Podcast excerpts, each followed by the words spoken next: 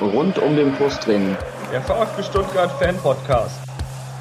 Natürlich, wir sind deutsche Meister und äh, ich freue mich einfach nur über die Feier. Der, der zuerst wegbricht, der verliert, ne? und der verliert komplett. Super Party, Jubel, Stuttgart. Herzlich willkommen zum Podcast rund um den Brustring. Mein Name ist Lennart und wie immer ist auch heute wieder der Tom da. Hallo Tom. Hallo Lennart. Für diejenigen von euch, die uns heute zum ersten Mal hören, wir sind ein Podcast rund um den Brustring, wie der Name schon sagt, also rund um den VfB Stuttgart. Wir äh, setzen uns, der Tom und ich setzen uns ähm, regelmäßig so alle zwei, drei Wochen zusammen und reden über alles, was seit der letzten Folge so rund um den VfB passiert ist. Wir laden uns auch immer Gäste dazu ein und auch heute haben wir wieder einen Gast, das ist der Philipp. Hallo Philipp. Hallo, schönen guten Abend.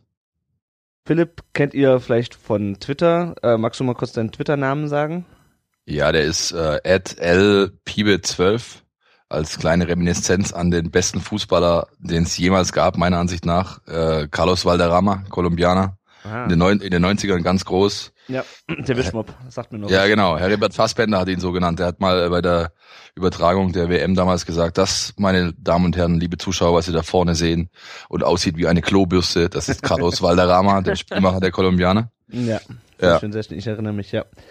Ja, Philipp, ähm, wir haben erstmal, bevor wir dich, äh, bevor du dich austoben kannst, wer du bist und woher du kommst, damit die Leute mehr erfahren als nur deinen Namen, haben wir erstmal drei Fragen, die wir jedem Gast stellen. Okay. Ähm, erste Frage ist dein erstes Spiel im Stadion, erstes VfB-Spiel im Stadion. Wir hatten in der Vergangenheit hatten wir viele ähm, Gäste, die früher anderen Vereinen angehangen haben und dann das erste Mal im Dreisamstadion waren oder in Bielefeld. Ähm, dein erstes VfB-Spiel.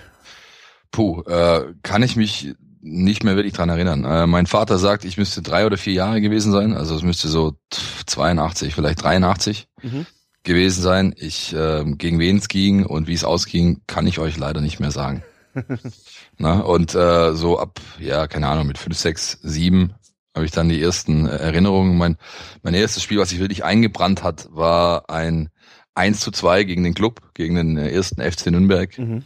Äh, nach 1 zu 0 Führung und äh, mein Dad und seine Jungs damals und ich irgendwie mit der Schoßkarte auf der Haupttribüne und wie man das so macht, äh, gebuddelt in Stuttgart, ja, ohne Ende. Äh, nachher noch äh, ja die eine oder andere verbale Auseinandersetzung mit Nürnberger Fans im Parkhaus an der Mercedesstraße hinten. Also war ja und ich an der Hand vom Papa irgendwie ja. Das ist so die erste Erinnerung. Müsste keine Ahnung 85, 86, 87 sowas gewesen sein. Mhm. Da war ich dann gerade mal auf der Welt, ne? Gerade sagen, ich bin Jo, kannst ja nichts für, ne? Kannst ja nichts für. Ja, sehr schön. Tom, möchtest du die zweite, Fra zweite Frage an den Philipp stellen? Ja, lieber Philipp, was ist denn dein erstes Trikot gewesen vom VfB oder wann hast du es dir denn gekauft und wer war denn hinten drauf? Ähm, gekauft habe ich es mir nicht, sondern ich habe es äh, geschenkt bekommen. Es war Umso besser. ja genau, es äh, es hatte Südmilch vorne drauf. War dieses Adidas äh, Shirt irgendwie mit den drei Streifen, die so seitlich einliefen oben an der Schulter. Äh, müsste also von der Mannschaft gewesen sein, irgendwo zwischen 90 und äh, 92. Mhm. Und äh, auf den Rücken kommt prinzipiell nichts drauf, ähm, weil ich einfach denke, dass der Verein da größer ist als ein Spieler und das alles zu vergänglich ist. Deswegen, Mhm. auch wenn ich mir heute Trikots kaufe, kommt nichts hinten drauf, außer vielleicht mein Eigenname. Ja. ja, das ist eine sehr sinnvolle Herangehensweise. Ha Halte ich auch so, ja. Also ich finde das eigentlich ganz cool. Ja, ich habe mir vor allem die letzten Jahre angewöhnt. Also ich habe mir 2006 ein Trikot von Mera gekauft, in weiser Voraussicht, dass er äh, ein Jahr Die später Schale falsch rum die hochhält. Schale falsch rum hochhalten würde, genau. Und ich habe irgendwann mal äh, über irgendwie Kontakte beim VfB ein äh, und signiertes Trikot von Pablo Tiam ähm, bekommen. Okay. Das wäre auch mehr unfreiwillig. Da war ich zehn oder so und habe mich überhaupt gefreut, dass ich ein, von einem VfB-Spieler signiertes Trikot bekomme. Ja, aber ich bin jetzt auch über dem Überlegen, mir das neue Trikot zu holen. Gerade auch wegen dem Brustring, der rundherum geht. Und ich habe schon die ganze Zeit überlegt, also aber Spieler, nach den letzten Saisons habe ich eigentlich keine Lust, einen von denen hinten drauf zu machen. Nee, also ganz ehrlich, wenn ich, wenn ich einen Namen hinten drauf machen würde, auch wenn ich da ein bisschen vorgreife, äh, gäbe es echt nur eine, eine Wahl und das wäre Tobi Ratgeb. Ja. Ja. Äh, was anderes kommt nicht in Frage, weil der Mann ist äh, 1893 Prozent VfBler, der ist sowas von rot Mhm. und äh, hat im Endeffekt eine, eine Karriere, die er hätte haben können, aufgegeben dafür, dass er eben diese Aufgabe übernimmt, die er gerade übernimmt. Mhm. Und das ähm, ja, würde ich würdigen, indem ich mir seinen Namen irgendwie hinten drauf flocken lassen Ja. würde. Sozusagen ein dunkelroter. Ja, absolut. und der braucht auch keine Karte dafür und kein, äh, äh, kein Badge oder irgendwas, der ist es einfach. Na, ja, sehr schön. Ähm, dritte Frage. Dein Platz im Neckarstadion. Äh, seit Umbau, seit äh, das neue Stadion in seiner Form existiert, mit dem Namen, den ich nicht nennen werde, stehen wir im Block 33b. Mhm. Ähm, erste, zweite Reihe unten, das ist so ungefähr zwischen dem, ja, dem rechten Torpfosten und der Fünferkante. Mhm. Und da stehe ich mit so, ja, 10, 15 Jungs. Mhm. Und davor, als es die alte Kurve noch gab vor dem Umbau, dann, ja, dann war es, glaube ich, 31 oder sowas. Also Mhm. Ausgang, Haupttribüne, Anfang Kurve. Ja. Und jetzt stehen wir direkt hinterm Tor da oder ja, direkt neben dem Tor. Ist ganz gut. Ich mag das. Ich mag das, ähm, da unten zu stehen, weil du du hast diese diese diese Power, diese Wucht von diesen 20.000, die da hinter dir stehen, irgendwie in der Kurve. Hast du im Rücken. Es hat was archaisches irgendwie. Ja, es ist Mhm. äh, trotz allem Event und trotz allem Shishi, der da gemacht wird, spürst du da noch äh, ja diesen diesen Vibe, den die Leute eben haben. Ähm, und das mag ich sehr. Ich möchte auch nicht weg. ja, ich kann es nachvollziehen. Tom und ich, wir stehen, wenn wir, wenn wir da sind, stehen wir eigentlich im 35er, relativ zentral auch. Und ähm, das ist schon, ist schon geil. Und früher in, in der alten Kurve standen wir im, ich glaube im 32er unten war es. Also erst drei, irgendwann hatten wir mal Dauerkarten. irgendwann hatten wir mal Dauerkarten im 32er, glaube ich, in der ersten Reihe. Ja, Also auf den Sitzplätzen sozusagen, das ist halt geil. Also in der Ja. allerersten Reihe wirklich. Ähm, wenn du dann die ganze Kurve hinter dir hast, das ist schon echt. Und du bist halt super nah dran. Ja, äh, wie gesagt, also das ist klar, das ist nicht von der Hand zu weisen, du bist sehr nah dran, du, du riechst den Rasen, wie man so schön sagt. Ja. Ähm, für mich ist aber tatsächlich der, der, der Hauptpunkt, diese, diese Wucht, die du da im Rücken spürst. Mhm. Also ich habe heute noch Spiele, wo ich, äh, wir kommen immer relativ spät, immer kurz vor oder, oder manchmal sogar schon erst nach Anpfiff und du gehst da runter und die Nackenhaare stellen sich auf. Und Ja. solange das so ist, ist es schon ziemlich gut. Ja. Sehr schön, sehr schön. Ja, genug. Ähm, erstmal zu den drei Fragen. Jetzt wollen wir natürlich noch mehr ein bisschen über, über dich reden und über das, was du machst. Stell dich noch mal kurz vor. Wo kommst du ursprünglich her? Wer du bist, wie du heißt, wissen wir jetzt schon. Ja. Ähm, was machst du ähm, beruflich? Ja, also ich äh, bin hier geboren, bin in der Stadt geboren im Osten. Ähm, bin dann äh, einen Großteil meiner Jugend und ja meines frühen Erwachsenen-Daseins äh, im Speckgürtel aufgewachsen, in Feigen an der Enz. Mhm. Und äh, so mit Mitte, Mitte 20 bin ich wieder in die Stadt zurückgezogen. Ähm, Philipp, ja, habe ich schon gesagt, 36. Ich bin ähm, Online-Redakteur Mhm. Und äh, bin äh, bei der SWMH, das ist halt die Südwestdeutsche Medienholding, das ist die die Mutterfirma von Stuttgarter Zeitung, Stuttgarter Nachrichten, Mhm. Antenne 1, Süddeutsche Zeitung, gehört da alles dazu, ist ein großes Medienhaus, äh, ähnlich wie Burda oder Springer, nicht Mhm. ganz so groß vielleicht, aber in diese Richtung. Und da bin ich ähm, in der sogenannten DU, das nennt sich Digital Unit, also eine, eine Einheit von, von Mitarbeitern, die sich um sämtliche Online-Auftritte dieses Hauses Mhm. dieser Gruppe kümmern, also äh, Zeitung.de, Nachrichten.de, Fernweh aktuell und auch FUPA. Mhm. Äh, Stuttgart, das ist ein Amateurfußballportal, das sich um, ja, klassisch um den Amateurfußball ab der dritten Liga abwärts äh, rund in Stuttgart und in der Region so kümmert. Mhm. Und dort geben wir quasi dem Amateurfußball ein mediales Zuhause im Internet. Mhm. Und da bin ich äh, der Leiter dieser, dieser Geschichte Mhm. Und kümmere mich da mit dem Team eben drum, dass, dass äh, die Leute was zu lesen bekommen und äh, dass da einfach was los ist. Und äh, ja, ab 1.4., also knapp in einem Monat, bin ich in dieser DU äh, der Mensch für Sport. Also das heißt, alles, was aus den Titelredaktionen, aus den Blättern kommt, online passiert, äh, nicht nur Fußball, nicht nur VfB, sondern generell der Sport, Mhm. äh, äh, Auftritt dieser, dieser beiden Blätter und von FUPA, den koordiniere ich. Und ja, schau eben, dass ihr alle jeden Tag äh, ein paar nette Geschichten zu lesen bekommt. Sehr schön, sehr schön. Das heißt, du, ähm, du schreibst auch für FUPA, ähm, schreibst du auch für die, für die äh, Stuttgarter Zeitung, Stuttgarter Nachrichten? Ich meine, ich hätte auch mal irgendwie, ähm, irgendwie ein Interview mit Maxim oder sowas irgendwann mal in deiner Twitter-Timeline gesehen oder ist das sozusagen, erscheint das bei FUPA oder erscheint das bei einer der beiden Zeitungen und wird dann bei FUPA zweitverwertet?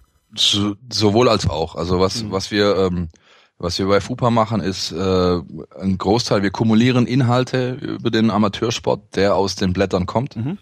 Ähm, wir schreiben auch eigene Beiträge, auch ich und meine Jungs. Ähm, ich schreibe aber auch für STZ Online, STN Online und auch für die beiden Blätter. Mhm. Äh, kommt es vor, dass ich eben Artikel mache oder Geschichten, Interviews. Äh, mein letztes großes äh, Ding war jetzt, dass ich mit dem VfB in Belek war. Mhm. Die zehn Tage dort das Trainingslager äh, quasi äh, medial begleitet habe und mit äh, Thomas Näher und Carlos Ubina, den beiden Printlern vor Ort, Mhm. quasi dafür gesorgt habe, dass es A, jeden Tag Geschichten aus der Türkei gab, dass äh, Live-Ticker gemacht wurden und ähm, dass eben auch am nächsten Tag das Blatt befüllt wurde mit Infos, die direkt von dort kamen. Mhm. Ist schön, da können wir, ähm, können wir vielleicht nachher nochmal drüber reden.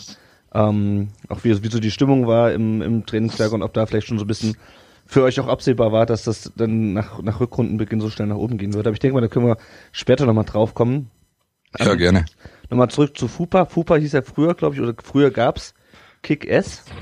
Wenn Ja. Ich, wenn ich richtig in Erinnerung habe. Und daraus Ja. ist dann ähm, ist dann FUPA entstanden, richtig? Ja, Oder- das ist ver- vereinfacht dargestellt, sagen wir mal so. Also ich habe ich hab, äh, mit äh, Martin, der auch auf Twitter ist, at 242, den kennen bestimmt auch einige, Ah, ja. Mhm. äh, mit ihm zusammen und noch einem dritten Partner habe ich Kick-S gegründet, komplett alleine, also auf, auf eigene Rechnung, auf eigene Faust. Das heißt, Mhm. Martin hat hat's programmiert. Äh, ich habe geschaut, dass äh, da Inhalte ähm, reinkommen mit einem kleinen Team von Freien und wir haben eben die die Vereinsszene in Stuttgart, die Amateurszene animiert und aktiviert, da mitzumachen. Mhm.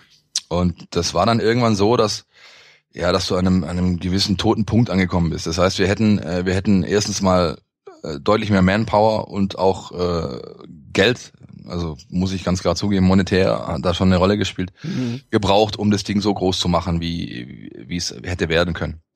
Mhm. Und zu der gleichen Zeit ist eben die SWMH aufmerksam geworden auf die ganze Nummer. Wir haben einen guten Job gemacht, das äh, darf ich so sagen.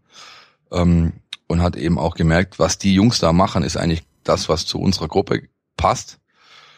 Und ähm, FUPA selbst ist, ist quasi ein Franchise-Modell. Ähm, das heißt, die Jungs kommen eigentlich aus Bayern Mhm. und äh, arbeiten so, dass sie eben vor Ort oder regional mit Vereins, äh, nicht Vereins, mit, mit äh, Verlagshäusern kooperieren und sagen, wir stellen euch hier den, die technische Infrastruktur, den Mas Maschinenraum quasi hin, ähm, dass so ein Portal eben äh, ja so sein kann mit all den Funktionen. Mhm. Und ihr als äh, Verlagsgruppe respektive ähm, Lizenznehmer seid dafür zuständig, dass da Inhalte laufen und dass die Leute mitmachen. Und so kam es eben dann, dass, äh, dass ich mit Martin und meinem anderen Partner gemeinsam die Entscheidung getroffen haben, hey, wir, wir geben das quasi ab ja, und ähm, lassen die Marke Kick-Ass sterben. Und ich bin dann dafür mit auch ein Teil von meinem äh, Redakteursteam dann zu FUPA quasi gegangen und bin jetzt innerhalb, innerhalb der Gruppe SWMH eben der Amateurfußball, Mhm. äh, dem Amateurfußball verpflichtet, sozusagen. Das heißt, Ja. du hast, hast auch eine große Leidenschaft für den, für den Amateurfußball, höre ich. Ja, absolut, absolut. Also ich, ich, äh, ich spiele seit ich fünf Jahre alt bin im Verein. Ich spiele Mhm. immer noch. Äh, Ich spiele hier beim bei dem glorreichen SV Eintracht auf der Welle oben. Ja, Kreisliga B, tiefer geht's nicht. Aber ähm, ich spiele immer noch. Äh, ich kann auch noch mithalten mit den jungen Leuten. ähm, am Sonntag haben wir Rückrundenauftakt gegen den TSV Stein-Haldenfeld. Und ja, das ist äh, das ist schon eine absolute Leidenschaft. Also ich ich, ich mag diesen Sport unheimlich. Was mir auch sehr, sehr gefällt, ist dieses Team-Ding. Also ich könnte kein Einzelsportler sein. So irgendwie Tennis oder Golf spielen oder sowas. Ist, ist schön, ist bestimmt auch sportlich an- anspruchsvoll, aber ich mag diese, dieses in, in einer Mannschaft, Teil einer Mannschaft zu sein, zusammen etwas zu machen, auch mal nach dem Training noch in der Kabine zu sitzen und ein Kistchen Bier wegzumachen und so. Also das ist einfach, das gibt mir sehr, sehr viel. Und äh, das tue ich heute noch mit großer Leidenschaft, ja. Sehr schön, sehr schön. Wo wir gerade beim Thema Bier sind, ähm, was trinkst du denn gerade?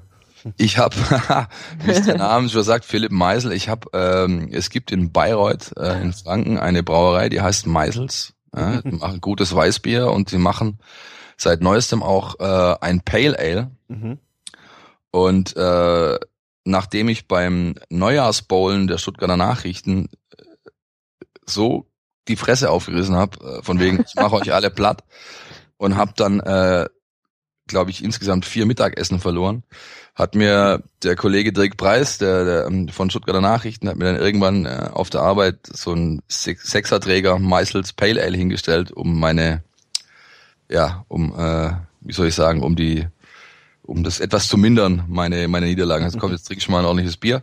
Und davon habe ich jetzt gerade noch eins hier offen. Ja. Sehr schön, sehr schön. Tom, wie sieht's bei dir aus? Ich habe äh, eins aus der fränkischen Schweiz mal da, weil eine Arbeitskollegin daherkommt und die mir netterweise mal ein helles mitgebracht hat. Heldbräu aus Obereisfeld. Sehr lecker. Sehr schön, sehr, Sehr schön. gut, sehr gut. Ja, Hört ich, sich gut an, ja. ich bin äh, bayerisch unterwegs. Ich habe ein äh, ganz klassisch ein Augustiner, ein helles. Ähm, ja. Ne, damit kann man auch nie was falsch machen. Basti Sau. Ich würde sagen, wir sind gut versorgt. Und äh, damit endet auch schon der, der Bierteil dieses Podcasts. ähm, zurück zu dir. Ähm, ja, das heißt, du berichtest ähm, über den VfB, über den VfB 2, Ja, über die Jugendmannschaften auch. Ja, da habe ich, also äh, früher habe ich es noch selbst gemacht. Mhm. Ähm, mittlerweile, so die letzten zwei, drei Jahre, habe ich einen sehr, sehr guten Mann gefunden, der das macht, Mhm.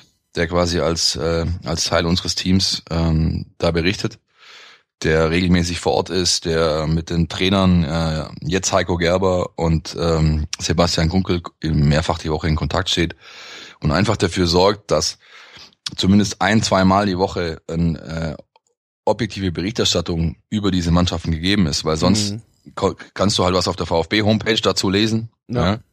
Das ist natürlich, äh, ich will nicht, ich, ich möchte das Wort Hofberichterstattung nicht in den Mund nehmen, aber muss ich, aber es ist natürlich eingefärbt. Es Ja, muss auch so sein, ja, wenn ich, wenn ich äh, in der äh, Medienabteilung eines Vereins wie das VfB Stuttgart arbeite, dann darf da schon ein bisschen äh, rote oder äh, äh, rot, weiß-rote Brille dabei sein. Ja. Und äh, wir sind halt sonst die einzigen, die darüber regelmäßig schreiben. Das heißt, du kannst jede Woche kannst du ähm, ja mindestens einen Bericht dazu lesen. Dann haben wir den äh, Jens von VfB Exklusiv als äh, Fotograf, der regelmäßig dort ist. Das heißt, es gibt immer wieder mal eine Bildergalerie von den Spielen. Mhm. Und ähm, wenn sich einer unserer User bemüßigt fühlt, dann gibt es auch einen Live-Ticker. Mhm.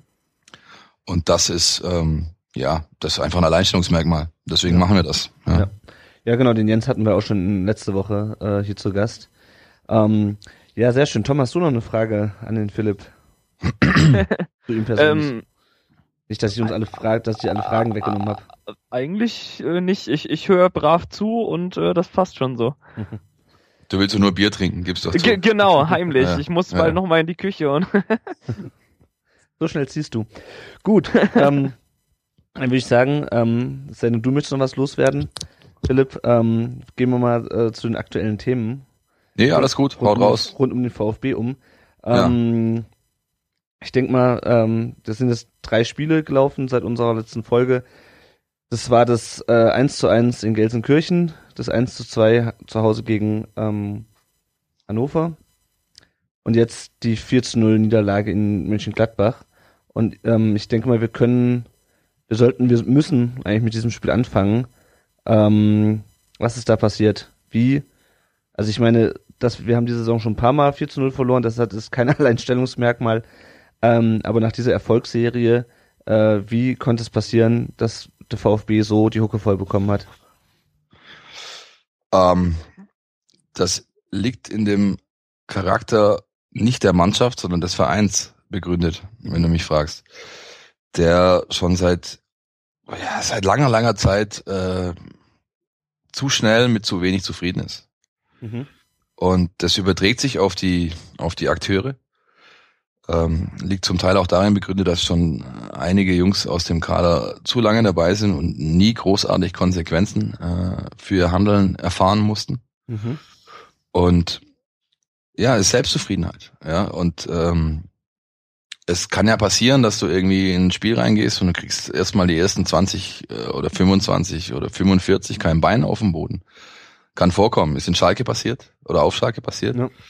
Ähm, zum Beispiel, ja. Aber in Gladbach auch. Und dann kommt es halt drauf an, hast du Charakter, dann gehst du aus der, aus der Kabine wieder raus zur Halbzeit und sagst, okay, äh, der kann, der Klassiker, auch wenn ich dafür eigentlich äh, ins Phrasenschwein zahlen muss, wenn wir hier schon nicht gewinnen, dann dreht man ihn wenigstens den Rasen kaputt. Mhm. Ja?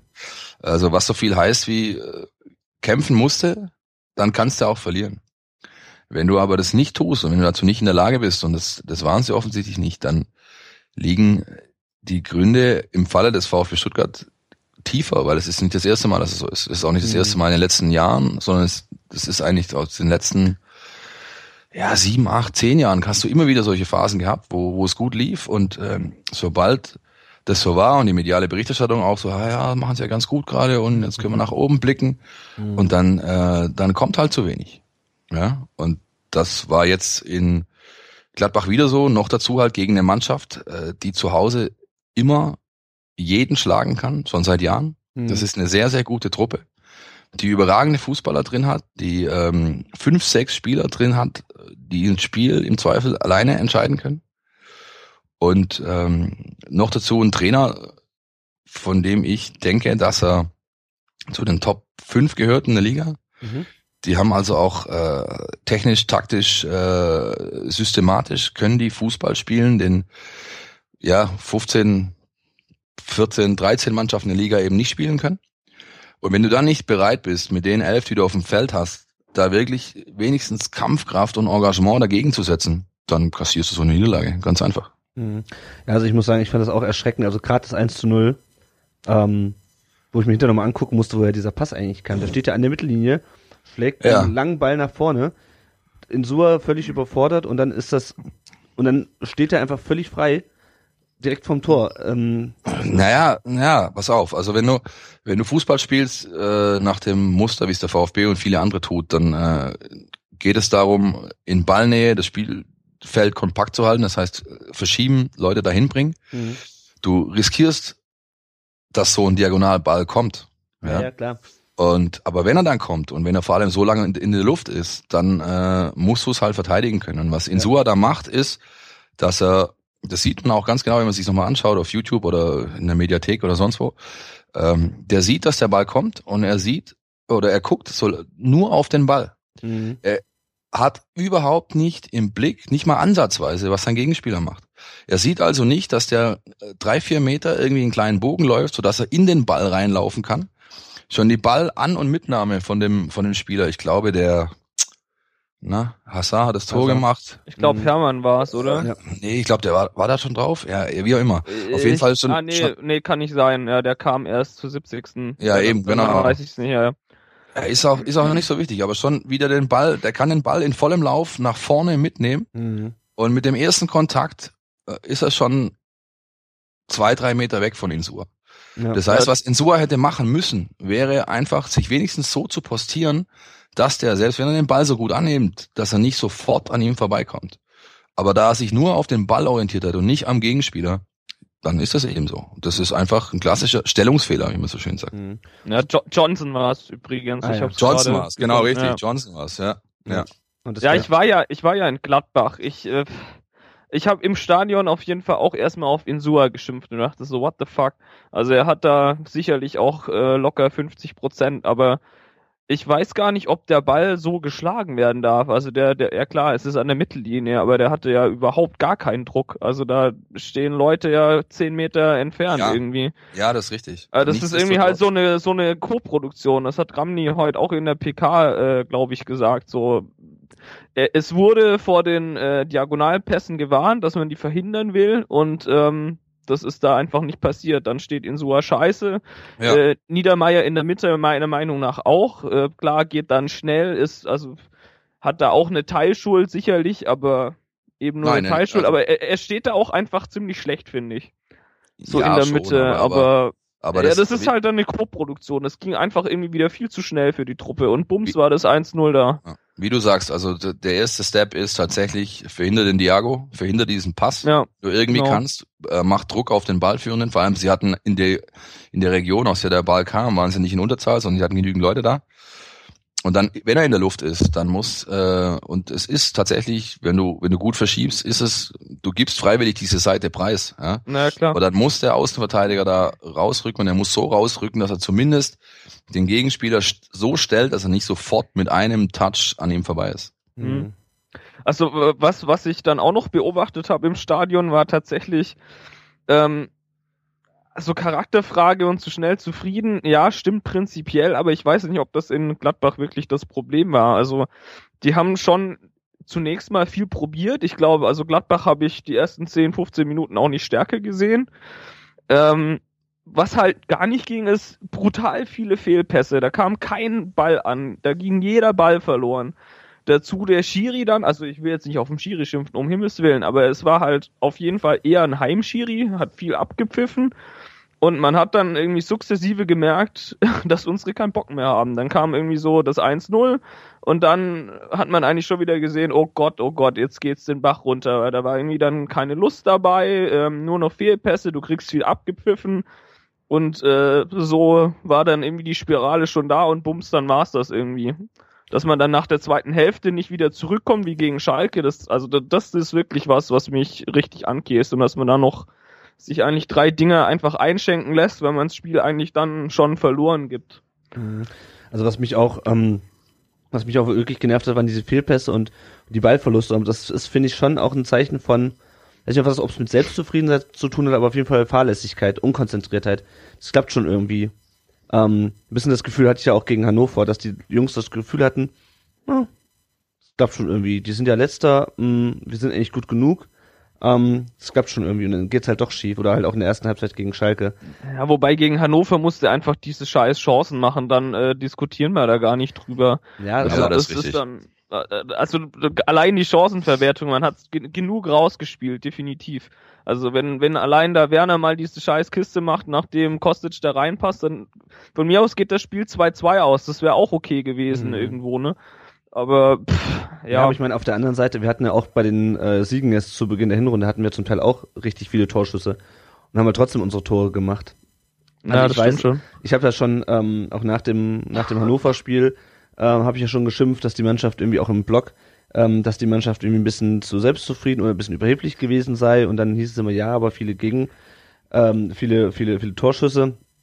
Ähm, da war ich ja auch im Stadion und ich hatte irgendwie von Anfang an beim Hannover-Spiel ähm, das Gefühl, und das war auch, äh, auch die erste Halbzeit gegen Schalke, das Gefühl, dass du das letzte, der letzte Biss, ja, der letzte, also gerade gegen Hannover, wo von vornherein klar war, die haben nichts zu verlieren, die mussten einfach nur niedergekämpft werden, dass so dieser letzte Wille und dieser letzte Biss fehlte, die wirklich niederzuringen. Klar, wir hätten wahrscheinlich, wenn Werner oder wer auch immer die Dinger reinmacht, dann reden wir über einen Arbeitssieg, ja, dann gewinnen wir vielleicht 2-1, 3-1 und vergessen vielleicht, dass dann so äh, manchmal die letzte Konsequenz fehlt. Aber gerade dadurch, dass wir dann halt verloren haben und auch gerade durch, äh, durch Freistöße, also durch Standards, was man ja eigentlich. Ja, kannst du so nicht verlieren, das Spiel, das geht nicht. Ja. ja. Und das, wie gesagt, ich bleib dabei. Also äh, das, was ihr beschreibt, hat viel mit Selbstzufriedenheit zu tun. Wie laufe ich den Gegner an? Wie engagiert gehe ich in den Zweikampf? Äh, wie nehme ich einen Ball an? Wie passe ich den Ball zu meinem Gegenspieler? Mache ich es wie im Außenriss? Mache ich es so aus dem Fußgelenk? Oder mache ich es mit Kopf oben und der Innenseite und spielen Druckpass. All diese mhm. Dinge hast du halt gemerkt. Äh, Hannover, die Mannschaft war sich bewusst, wir sind klar besser als die. Das haben sie auch gezeigt, auch auf dem Platz, auch über 90 Minuten. Aber diese letzte Konsequenz, die du eben brauchst, dieses, dieses äh, nonverbale Kommunizieren über Körpersprache, ähm, ihr habt hier heute nichts zu holen.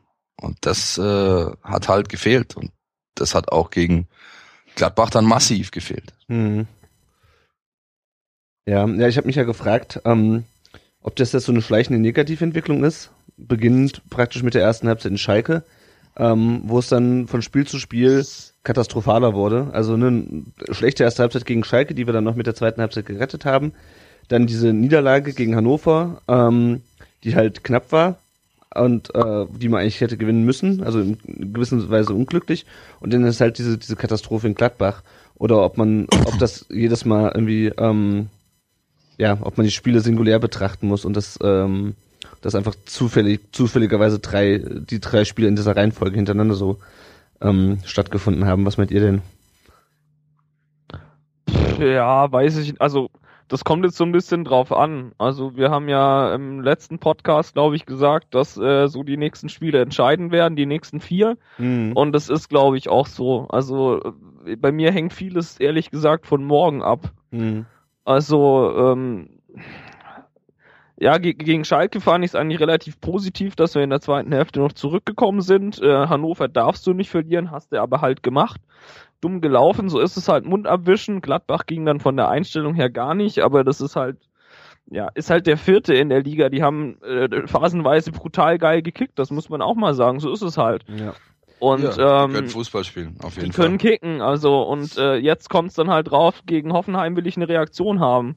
Mhm. Ähm, man kann das Spiel verlieren, wenn man, wenn man gut spielt und Pech hat, man kann das unentschieden spielen, gewinnen, das ist mir eigentlich scheißegal, Hauptsache die hauen sich wieder rein und man sieht, dass sie wollen. Mhm. Und äh, pff, irgendwo ist dann auch ein Unentschieden okay, trotzdem will ich einen Sieg, ganz klar, aber Mhm. es kommt so ein bisschen drauf an. Also wenn das morgen dann weitergeht, man wieder gelähmt ist, dann danach Ingolstadt wird äh, auch ein brutal schweres Spiel. Die sind richtig widerlich zu spielen, glaube ich. Ja. Ähm, also die nächsten zwei Spiele, da ist schon so ein bisschen Hop oder Top. Bremen kommt dann wieder von hinten. Also die Tabelle ist nach hinten schon wieder ein bisschen enger geworden. Trotzdem Mhm. muss man den Teufel jetzt auch nicht an die Wand malen. Also Ja. wir haben noch äh, ein ordentliches Polster und ordentlich viele Spiele. Also ja, ich meine, Naja, aber du hast auch noch, du hast noch, äh, du hast noch Wolfsburg, du hast noch Bayern, du hast noch Dortmund. ja, das stimmt schon. Ja, äh, stimmt. also wenn du da, wenn du realistisch rechnest, sag mal mal mit viel Glück zwei Punkte. Und äh, dann schaust du dir an, was du schon gespielt hast und was noch kommt. Und dann ist es nicht so, finde ich, mit dem Polster. Ja, so sechs Punkte in den nächsten zwei Spielen wären auf jeden Fall sehr beruhigt. Ja, absolut. Ja, was ich ja so erschreckend fand, wir haben ja nicht groß durchgewechselt. Also klar, Maxim, ähm, äh, die Davi immer mal wieder mit seinen, mit seinen Gelbsperren, aber ich meine, im Grunde stand ja äh, am Mittwoch in Mönchengladbach die gleiche Mannschaft, erstmal abgesehen davon, dass äh, Martin Hane für Lukas Rupp begonnen hat, die gleiche Mannschaft auf dem Platz, die auch äh, zu Beginn der Rückrunde äh, fünf Spiele in Folge gewonnen hat. Fünf? Ja. Sechs? Ja. Ja. Und das ist halt so ein bisschen das, was ich, was ich nicht verstehe, ist, wenn wir das gesagt hätten, okay, wir haben jetzt das Verletzungspech, ähm, und wir haben auch da, also ich meine, da Hertha mag spielerisch nicht so stark sein wie Gladbach, die stehen aber auch nicht umsonst auf dem dritten Tabellenplatz. Äh, die haben wir auch geschlagen. Ähm, und ähm, klar, man kann gegen Gladbach verlieren, ähm, das ist gar keine Frage. Man kann auch, konnte auch in der Hinrunde gegen Dortmund und gegen Bayern verlieren, aber gerade gegen Gladbach die Art und Weise, ähm, das war das Erschreckende, weil ich hatte von, also, weiß nicht, am Anfang war es vielleicht noch ein bisschen die Hoffnung, zumindest war es bei mir im Fernseher so, ähm, ich habe schon nach fünf Minuten gedacht, ach du Scheiße, das wird brenzlig heute, weil Gladbach schon relativ dominant war und einfach auch sehr ballsicher. Und ich habe irgendwie ähm, zu keiner Zeit während des Spiels das Gefühl gehabt, dass wir das gewinnen können. Und genauso, weil auch die Spieler halt genauso aufgetreten sind. Und das finde ich schon erschreckend, wenn du dir angeguckt hast, wie die Spieler ähm, gegen Hamburg in der letzten Minute durch zwei eingewechselte Spieler noch das 2 zu 1 machen. Wieder die Davi gegen äh, Köln war es, glaube ich, nach dem dritten, nachdem er den dritten Spieler angeschossen hat, nach der Ecke Donner oder nach der vierten Ecke in Folge irgendwie noch das Ding irgendwie über die Linie, Linie wirkt. Ach nee, das war auch gegen Hamburg, genau.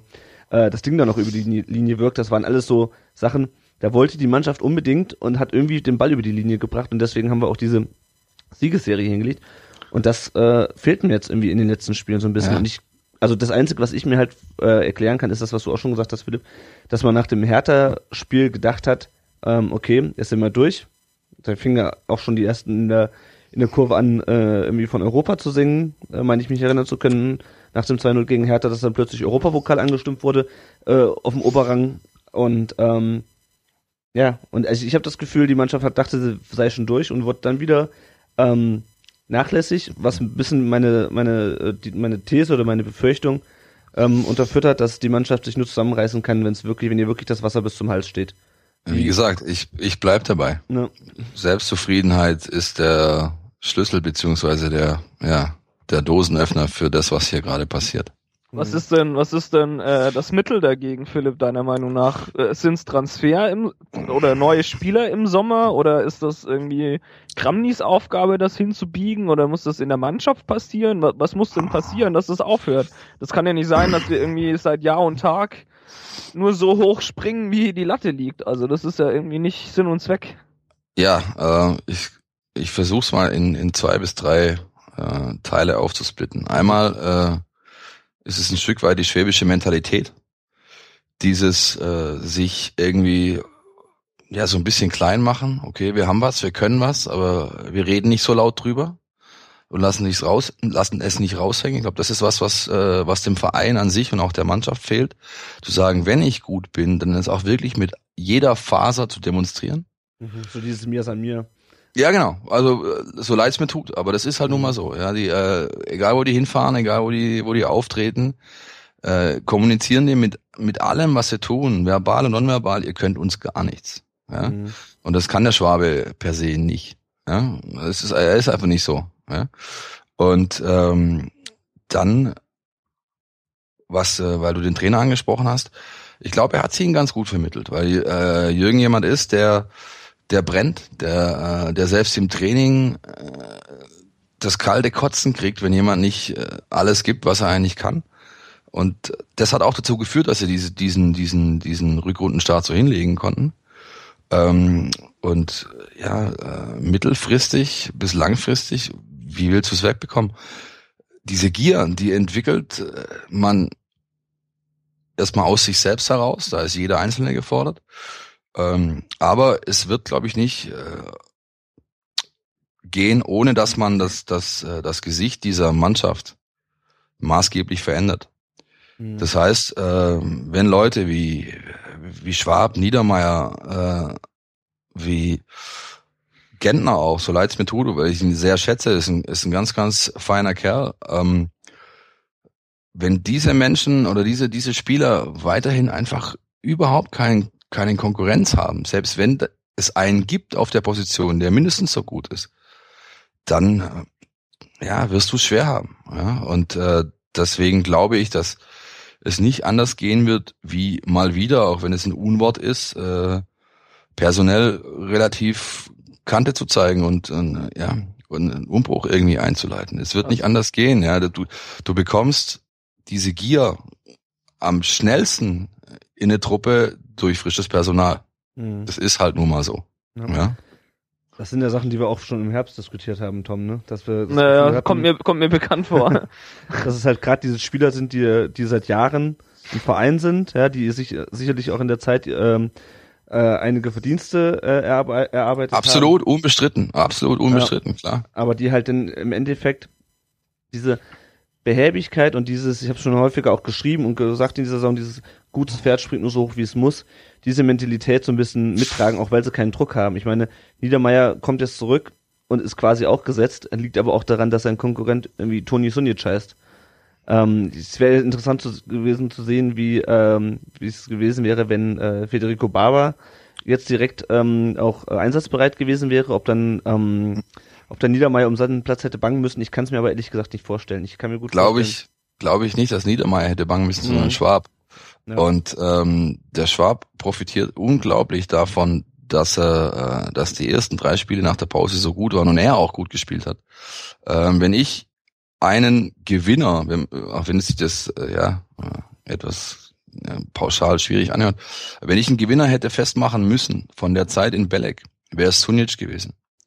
Der Mhm. hat überragend trainiert, der hat sehr, sehr gute Testspiele gemacht, der hat, äh, da hast du wirklich gemerkt, der Typ hat's kapiert, er hat die Geschwindigkeit angenommen, er hat, äh, er war gedankenschneller, er hat wirklich sehr, sehr gutes Trainingslager gespielt, wenn du mich fragst.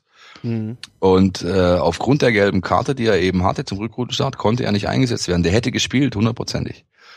Und ähm, dann war eben Schwab da, es lief gut und dann machst du natürlich äh, als Trainer, wenn du siehst, okay, ich habe ich hab eine Achse, die stimmen muss, das ist Keeper, Innenverteidiger und ein Sechser mit Seredier, weil wir spielen ja quasi nur noch 4-1-4-1 seit, seit Rückrunde, Rückrundenstart.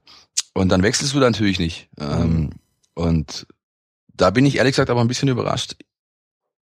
Ich habe den Sunic wirklich sehr, sehr gut gesehen im Trainingslager und bin auch der Meinung, dass wenn man da jetzt tauschen würde, dass man relativ schnell sehen könnte, dass ähm, sich da sehr viel getan hat. Aber das Leben findet nicht im Konjunktiv statt und Bundesliga-Fußball auch nicht. Insofern, jo, wird der wahrscheinlich so schnell, außer es kommt zu einer Verletzung oder Sperre im Innenverteidiger-Duo, auch nicht auftauchen. Mhm. Gut, ich meine, da hängt natürlich auch viel mit zusammen, dass, ähm, dass Kramny einfach auch die Mannschaft nicht verändert hat, äh, weil es halt auch gut lief. Ne? Dann, Ja, eben, genau. da, ja, greifen, klar. da greifen dann wieder diese Phrasenschwein-Sätze mit dem Never Change a Winning Team. Ähm, ja klar, und so befördert man sich halt auch so ein bisschen, oder so wird man halt auch aus der Mannschaft befördert. Ähm, wir können ja noch mal vielleicht kurz aufs Trainingslager ähm, eingehen und vielleicht mal noch eine, zwischendurch eine etwas positivere Note anschlagen. Ich meine, wir sind ja nur noch nicht auf den letzten Tabellenplatz abgerutscht. Ähm, Hattest du das Gefühl, in der, bei, als du beim Trainingslager warst, oder so im Nachhinein betrachtet, zeichnete sich da schon äh, ab, dass die Mannschaft in der Lage sein würde, so eine, so eine Siegesserie hinzulegen? Weil ich meine, dieses 3-1 gegen Wolfsburg vor der Pause, das, äh, das haben wir ja damals noch alle so ein bisschen als ein Freak-Ergebnis abgetan gegen eine unglaublich äh, auswärtsschwache Mannschaft äh, aus Wolfsburg auch. Ähm, ja, hat sich das damals schon so abgezeichnet oder hat sich das dann auch überrascht nach der, nach der Winterpause? Es hat mich eher überrascht. Ähm, und zwar einfach aus, aus, aus dem rein sportlichen Aspekt. Ähm, was so Mannschaftschemiemäßig äh, da ablief in, in, in der Türkei, war sehr gut. Hat man wirklich äh, an jeder Ecke gespürt. Da passt's zwischenmenschlich. Das, das hat eine Truppe zusammengefunden. Und zwar vom Sportdirektor bis äh, über einen Masseur, über einen Fitnesscoach bis hin zur Nummer 23 im Kader. Das hat wirklich sehr, sehr gut harmoniert, was da, was da einfach ablief. Die hatten Spaß, die hatten die nötige Ernsthaftigkeit in den Einheiten, da hat sich keiner hängen lassen, niemand hat irgendwie den, hier so die, die Unterlippe vorgeschoben und geschmollt und sondern da war wirklich engagiertes, äh, zielorientiertes Arbeiten und auch die Lust darauf zu sehen. Sportlich, also wenn man jetzt nur das betrachtet, was auf dem Platz passiert ist in den Testspielen und äh, so hätte ich es nicht gedacht. Mhm. Ich hätte gedacht, okay, das ist es ist jetzt wirklich ein, äh, ist eine positive Entwicklung da, ähm, aber die war nicht so aussagekräftig, dass ich gesagt hätte, die kommen jetzt da raus wie so ein Rennpferd aus dem Stadtgatter und hauen erstmal die ersten vier, mhm. fünf weg. Mhm. Ja, das, hat, das hast du nicht gesehen. Und prinzipiell ist es auch immer schwierig, wenn du ähm, Trainingslager sind immer super und die Bedingungen sind immer klasse und alle ziehen mit und äh, ja, das ist irgendwie äh, ja beste Trainingslager aller Zeiten. Natürlich, genau, immer und überall und die Bedingungen und ach ja und tralala, das ist immer dasselbe. Da wird auch keiner sagen, äh, also schon allein aus aus äh, politischen Gründen wird da keiner sagen, hier läuft was schief. Das ist wahnsinnig. Das macht, würde niemand machen, egal beim VfB oder bei sonst einer Profitruppe, egal ob im Fußball oder, oder, oder in einer anderen Sportart. Das ist immer, immer klasse. Ja. Ähm, wie gesagt, was du gesehen hast, äh, es hat sich menschlich was getan. Da war eine Mannschaft auf dem Platz und zwar nicht nur die elf oder 15, die gespielt haben, sondern alle. Mhm. Und ähm, sportlich hätte ich gedacht, ja gut, es reicht, um äh, um den Trend zu stoppen und und ähm, auf jeden Fall realistische Chancen zu haben auf den Klassenhalt. Die haben wir, die haben wir weiterhin das das Jahr. Aber so ein phänomenaler Rückrundenstart hätte ich der Mannschaft nach diesen zehn Tagen oder neun, die ich dort war, nicht zugetraut. Hm. Also ich hätte ja, wenn ich mich da auch kurz einhaken darf, immer gerne. Ich, ich hätte ja, ich hätte ja nie gedacht, ähm, schon allein aufgrund der Innenverteidigung, dass es so gut laufen wird.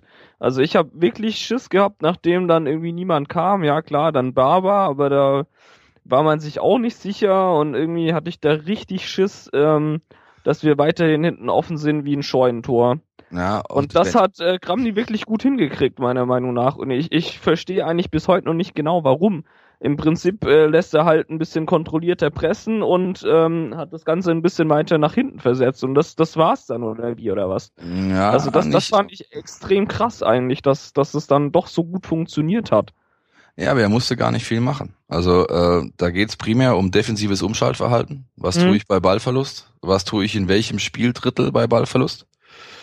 Und äh, nochmal, mir kommen generell die Innenverteidiger, was heißt nochmal, habe ich noch gar nicht gesagt, aber jetzt sage ich's.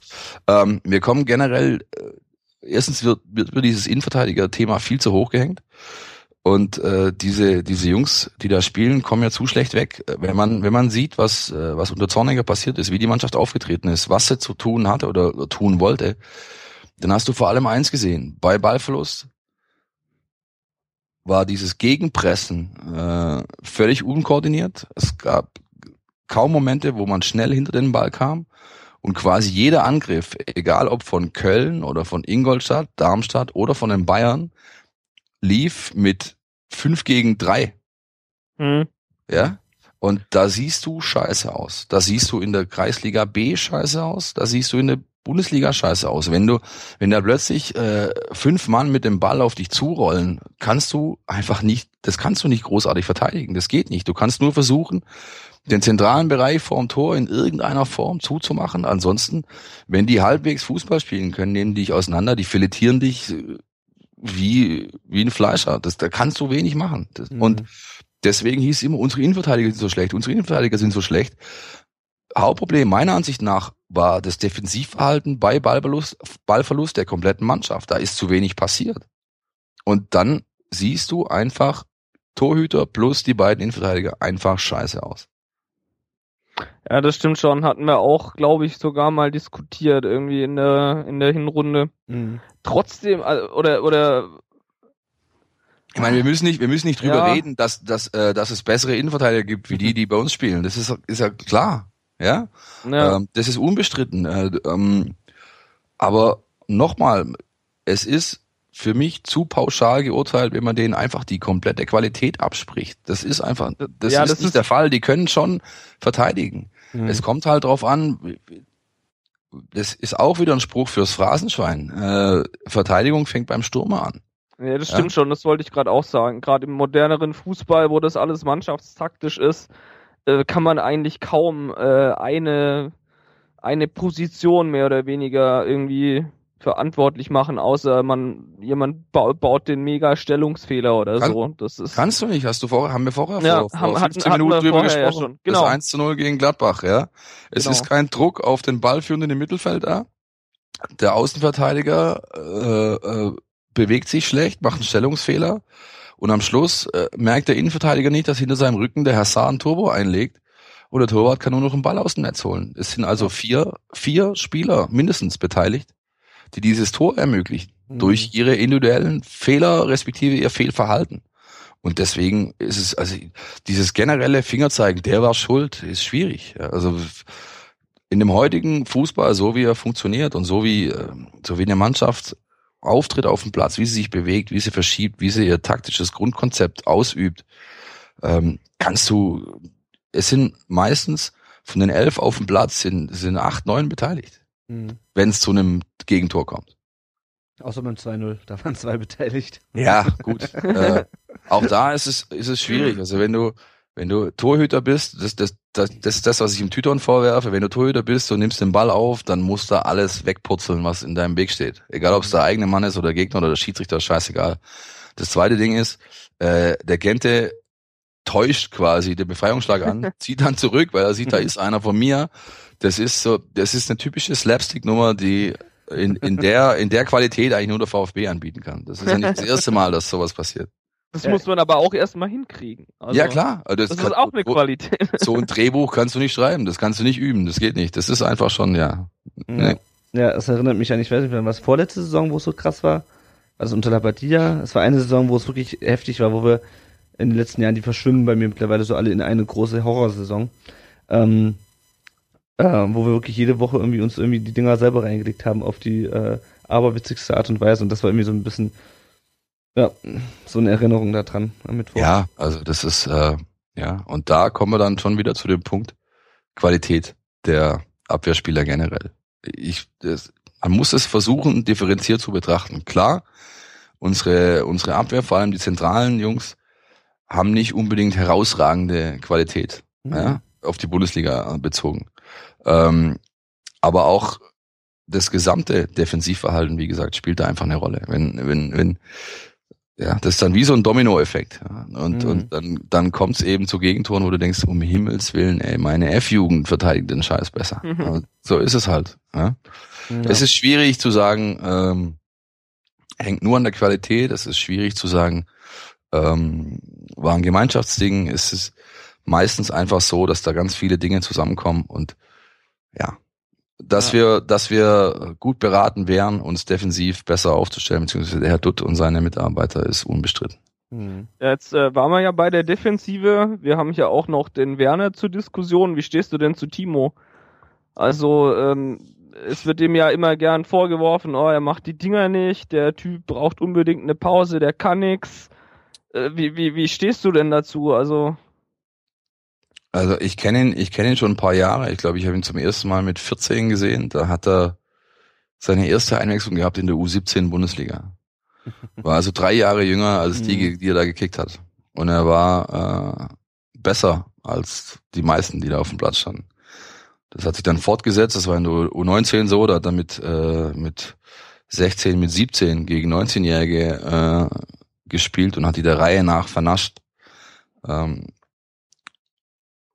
ja, ist schwierig. Also ich persönlich möchte nicht den Stab über ihn brechen, weil er ist ein ganz, ganz junger Spieler. Wenn man sich zum Beispiel anschaut, wie Kurani oder Gomez äh, zu dem Alter drauf waren, war das nicht viel anders. Mhm. Ähm, der wird ein guter bis sehr guter Bundesligaspieler werden. Es dauert vielleicht äh, länger, als äh, wir uns alle erhofft haben. Ähm, er hat Qualitäten, die sonst keiner in dem Kader hat. Der ist gierig, er ist, äh, er hat das Herz am rechten Fleck. Es ist ein VfBler, das darf man auch nicht unterschätzen. Der ist wirklich auch so, ja, er hat einfach äh, die nötige Identifikation, die du brauchst, mhm. um, um bei einem Verein wie dem VfB Stuttgart zu spielen.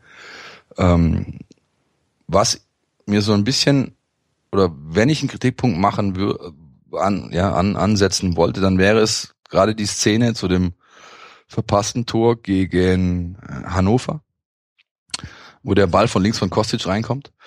Äh, und da siehst du anhand seiner Fußhaltung, er will den schön in die Ecke machen. Mhm. Und deswegen hat er, den, hat er die Innenseite zu weit offen, deswegen rutscht der Ball ab und es gibt nachher beinahe Einwurf. Ja, und, und so ein richtig, so ein richtig gieriges Arschloch von Stürmer, wie es zum Beispiel Ulf Kirsten war, war mhm. so einer. Oder, oder auch Roy Mackay, die, die halten einfach die Picke hin. Mhm. Die Pille ist drin und fertig. Ja? ja. Es muss halt nicht immer gut aussehen, sondern das Ding muss drin sein. Der Schiri muss auf den Mittelkreis zeigen. Das ist das, worauf es ankommt.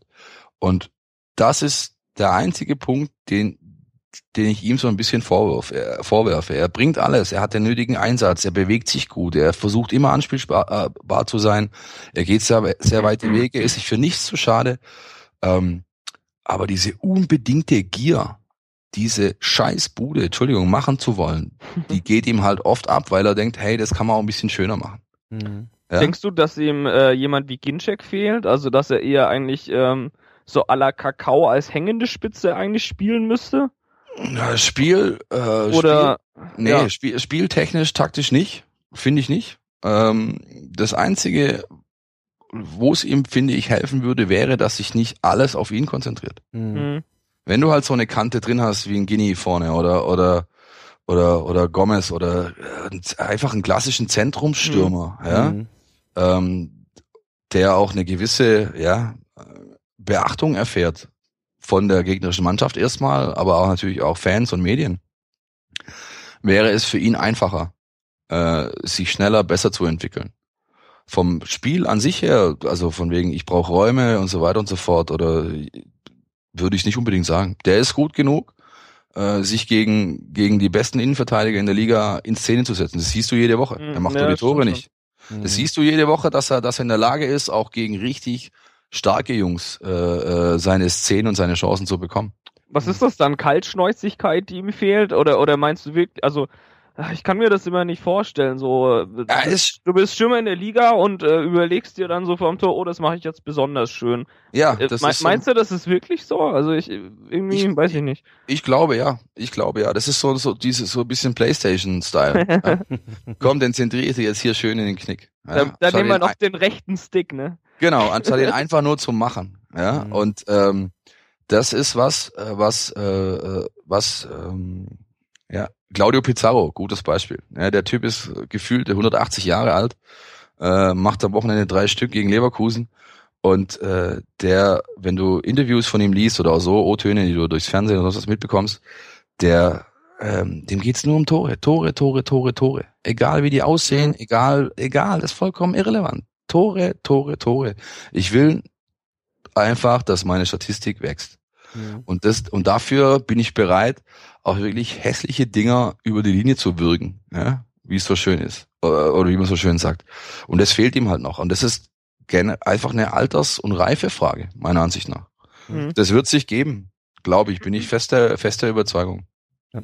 Ich muss ja sagen, ähm, ich hatte auch immer schon ein bisschen das Gefühl, dass ähm, er jetzt, also ich finde prinzipiell ja dieses System mit nur einem Stürmer, das geht mir beim VfB schon seit Jahren auf den Keks, weil ich das Gefühl habe, dass wir dadurch nicht torgefährlich genug sind. Gut, dann haben wir mit unter Zorniger, glaube ich, zeitweise mit zwei Stürmern gespielt und äh, haben das Tor trotzdem nicht getroffen.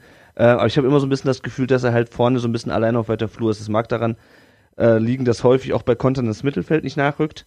Ähm, aber irgendwie habe ich das Gefühl, der bräuchte halt äh, genau das, was der Tom ansprach, noch irgendwie jemanden, der ihm den Weg frei blockt, dem man Ball ablegen kann. Klar, dann kommt zwar seine Stärke mit der Schnelligkeit nicht so zum Tragen, aber ich habe das Gefühl, dass ihm diese Schnelligkeit momentan nichts viel bringt, weil er dann irgendwie allein im Strafraum gegen drei Verteidiger ähm, plötzlich steht, die ihn dann ablaufen oder wo er dann keinen Anspielpartner hat oder wo er dann einfach ja zu weit rausgedrängt wird, weil ihm halt auch die ähm, die physische diese physische Komponente fehlt, um sich da vielleicht einfach so, so wie Gomez früher einfach vorne durchzuwuseln im Strafraum. Tom, willst du dazu was sagen? Äh, nee. Also Ja, völ- äh, völliger Blödsinn oder? Ähm, Nein, nein, auch da, auch da ist es, äh, ist es schwierig, äh, es an einem zentralen Punkt festzumachen. Ja, ähm, ich finde nicht, dass der VfB nicht torgefährlich ist, weil äh, Torgefahr hört bei mir nicht bei der reinen Statistik auf, wie viel Buden machst du, sondern äh, ist die Mannschaft in der, in der Lage, äh, Chancen herauszuspielen und wenn ja, von welcher Qualität? Und das äh, kann der VfB, das kann der VfB seit äh, seit ewigen Zeiten eigentlich ganz gut. Ähm, es fehlt an der Effizienz ein Stück weit. Aber auch in dieser Saison, auch unter Zorniger, siehst du, die Mannschaft ist gegen egal welchen Gegner in der Lage, sich eigentlich gute, äh, gute Torraumszenen Mhm. zu erarbeiten. Ähm, was diesen zweiten Mann neben für ihn angeht, auch da, wenn ich mich wiederhole, ähm, was das Sp- Spielerische angeht, halte ich es für nicht so wichtig. Ich halte es eher dafür oder deswegen wichtig, weil vor allem der Gegner äh, halt ihn nicht doppeln kann. Er kann nicht einen zweiten zur Absicherung hinter den ersten angreifenden, anlaufenden Verteidiger stellen, Mhm. der dann im Zweifel da ist, wenn er durch den ersten durch ist oder an dem ersten vorbeikommt. Ähm, das würde mit Sicherheit weiterhelfen. Und dass er, dass er äh, deswegen die Qualität Schnelligkeit nicht so sehr ausspielen könnte, sehe ich eigentlich auch nicht, weil ähm, auch der ähm, zweite Mann, der einen Ball festmacht, ist in der Lage, den dann in die Gasse zu stecken oder so. Mhm. Ja? Insofern, ich bin weiterhin der Meinung, er hat die nötigen Qualitäten, er hat alles, was du brauchst für, für die erste Liga, auch für eine, für eine gute Rolle in der ersten Liga. Ja. Es ist klassisch eine Erfahrungsfrage. Äh, Frage, ja? Jetzt ist er, glaube ich, knapp 20. Ist er schon 20? Am, ich am, weiß nicht. am Sonntag wird er 20. Ja, also dann ähm, würde ich einfach noch mal die Rückrunde und eine Saison äh, ihn, ihm geben, um entsprechend zu reifen. Und wenn wir uns in anderthalb Jahren äh, im nächsten oder von mir aus im nächsten Jahr im, im März noch mal unterhalten, dann äh, denke ich, lässt sich ein Urteil fällen, Mhm. das endgültig ist. Das kannst du jetzt noch nicht. Dafür ist er zu jung. Äh, klar, er ist schon lange dabei, er hat schon viel gesehen, er ist Mhm. ähm, Wisst ihr, wie- ganz Auch- kurz, wisst ihr, wie viele Spiele er schon für den VfB gemacht hat, ohne nachzugucken? Keine ah, ich würde mal spontan sagen, so um die 80. Aber ich, ich, also ich sag auch mehr als äh, die Davi. Ja, das ist klar. Äh, er hat 85 Spiele schon gemacht für den VfB. Ja. Mit 19. Das muss man sich mal Ja. überlegen. Eben Fünf- genau. 85. Genau. Total. Und ähm, deswegen, ähm, ja, es ist ja, da komme ich jetzt ein bisschen vom VfB und von Herrn Werner auch weg. Es ist halt nun mal so, dass sich der VfB Vereinsfußball oder der Profifußball in den letzten zehn Jahren dahingehend entwickelt hat, dass ähm, Kids, Kids, ich sage bewusst Kids, immer früher äh, in diesen Markt geworfen werden, Mhm. immer schneller funktionieren müssen. Natürlich auch äh, viel früher als vor 15 Jahren gut ausgebildet sind. Aber trotzdem finde ich, manchmal wären alle, und sowohl Verein, Fans, Medien, äh, gut beraten, dass man sagt, hey, äh, also wenn du früher mit 23 oder 24, 90, knapp 90 Bundesligaspiele auf dem Buckel hattest, äh, da war echt was geboten. Heute ist, ist der Kerl 19, fünf Achtel oder was weiß ich, ja, und das, die Geduld geht vielen ab. Das, äh, und äh, manchmal sollte man einfach vielleicht ein bisschen abwarten und nicht so schnell so viel erwarten und dann bekommt man nachher auch mehr dafür zurück. Ja, ich denke auch, dass bei Werner vor allem die Erwartungshaltung ist. Also ich meine, der kam ja äh, zum VfB 2013, als er im Grunde äh, nach der äh, als, und stand er nur im Abstiegskampf und da wurde fast von ihm erwartet, oh jetzt kommt der Werner hoch und jetzt geht's bergauf und der schießt jetzt 20 Tore jede Saison, weil wir auch Ja. sonst, weil auch sonst nicht viel zusammen lief beim VfB und ich glaube, Ja. diese Erwartungshaltung ähm, war, es war eigentlich, war und ist immer noch ein groß, gerade jetzt auch, wo Ginczek äh, wieder verletzt ist, Ähm, und ich frage mich halt, ob man, auch um Werner zu schützen, ihm einfach mal eine Pause gönnen musste, so wie man das bei Baumgartel gemacht hat, der ja zweifelsohne auch sehr talentiert ist, ähm, aber auch reingekommen ist in die Bundesliga und praktisch nur unter Druck stand und äh, bei jedem Fehler irgendwie im Hinterkopf hatte, oh, wenn das Ding jetzt reingeht, dann steigen wir vielleicht ab. Also ich meine, dieses, dieses Tor, diese Szene gegen Dortmund, ähm, wo er dann von der, von der Kurve getröstet werden musste, ich meine, das muss man sich mal reinziehen.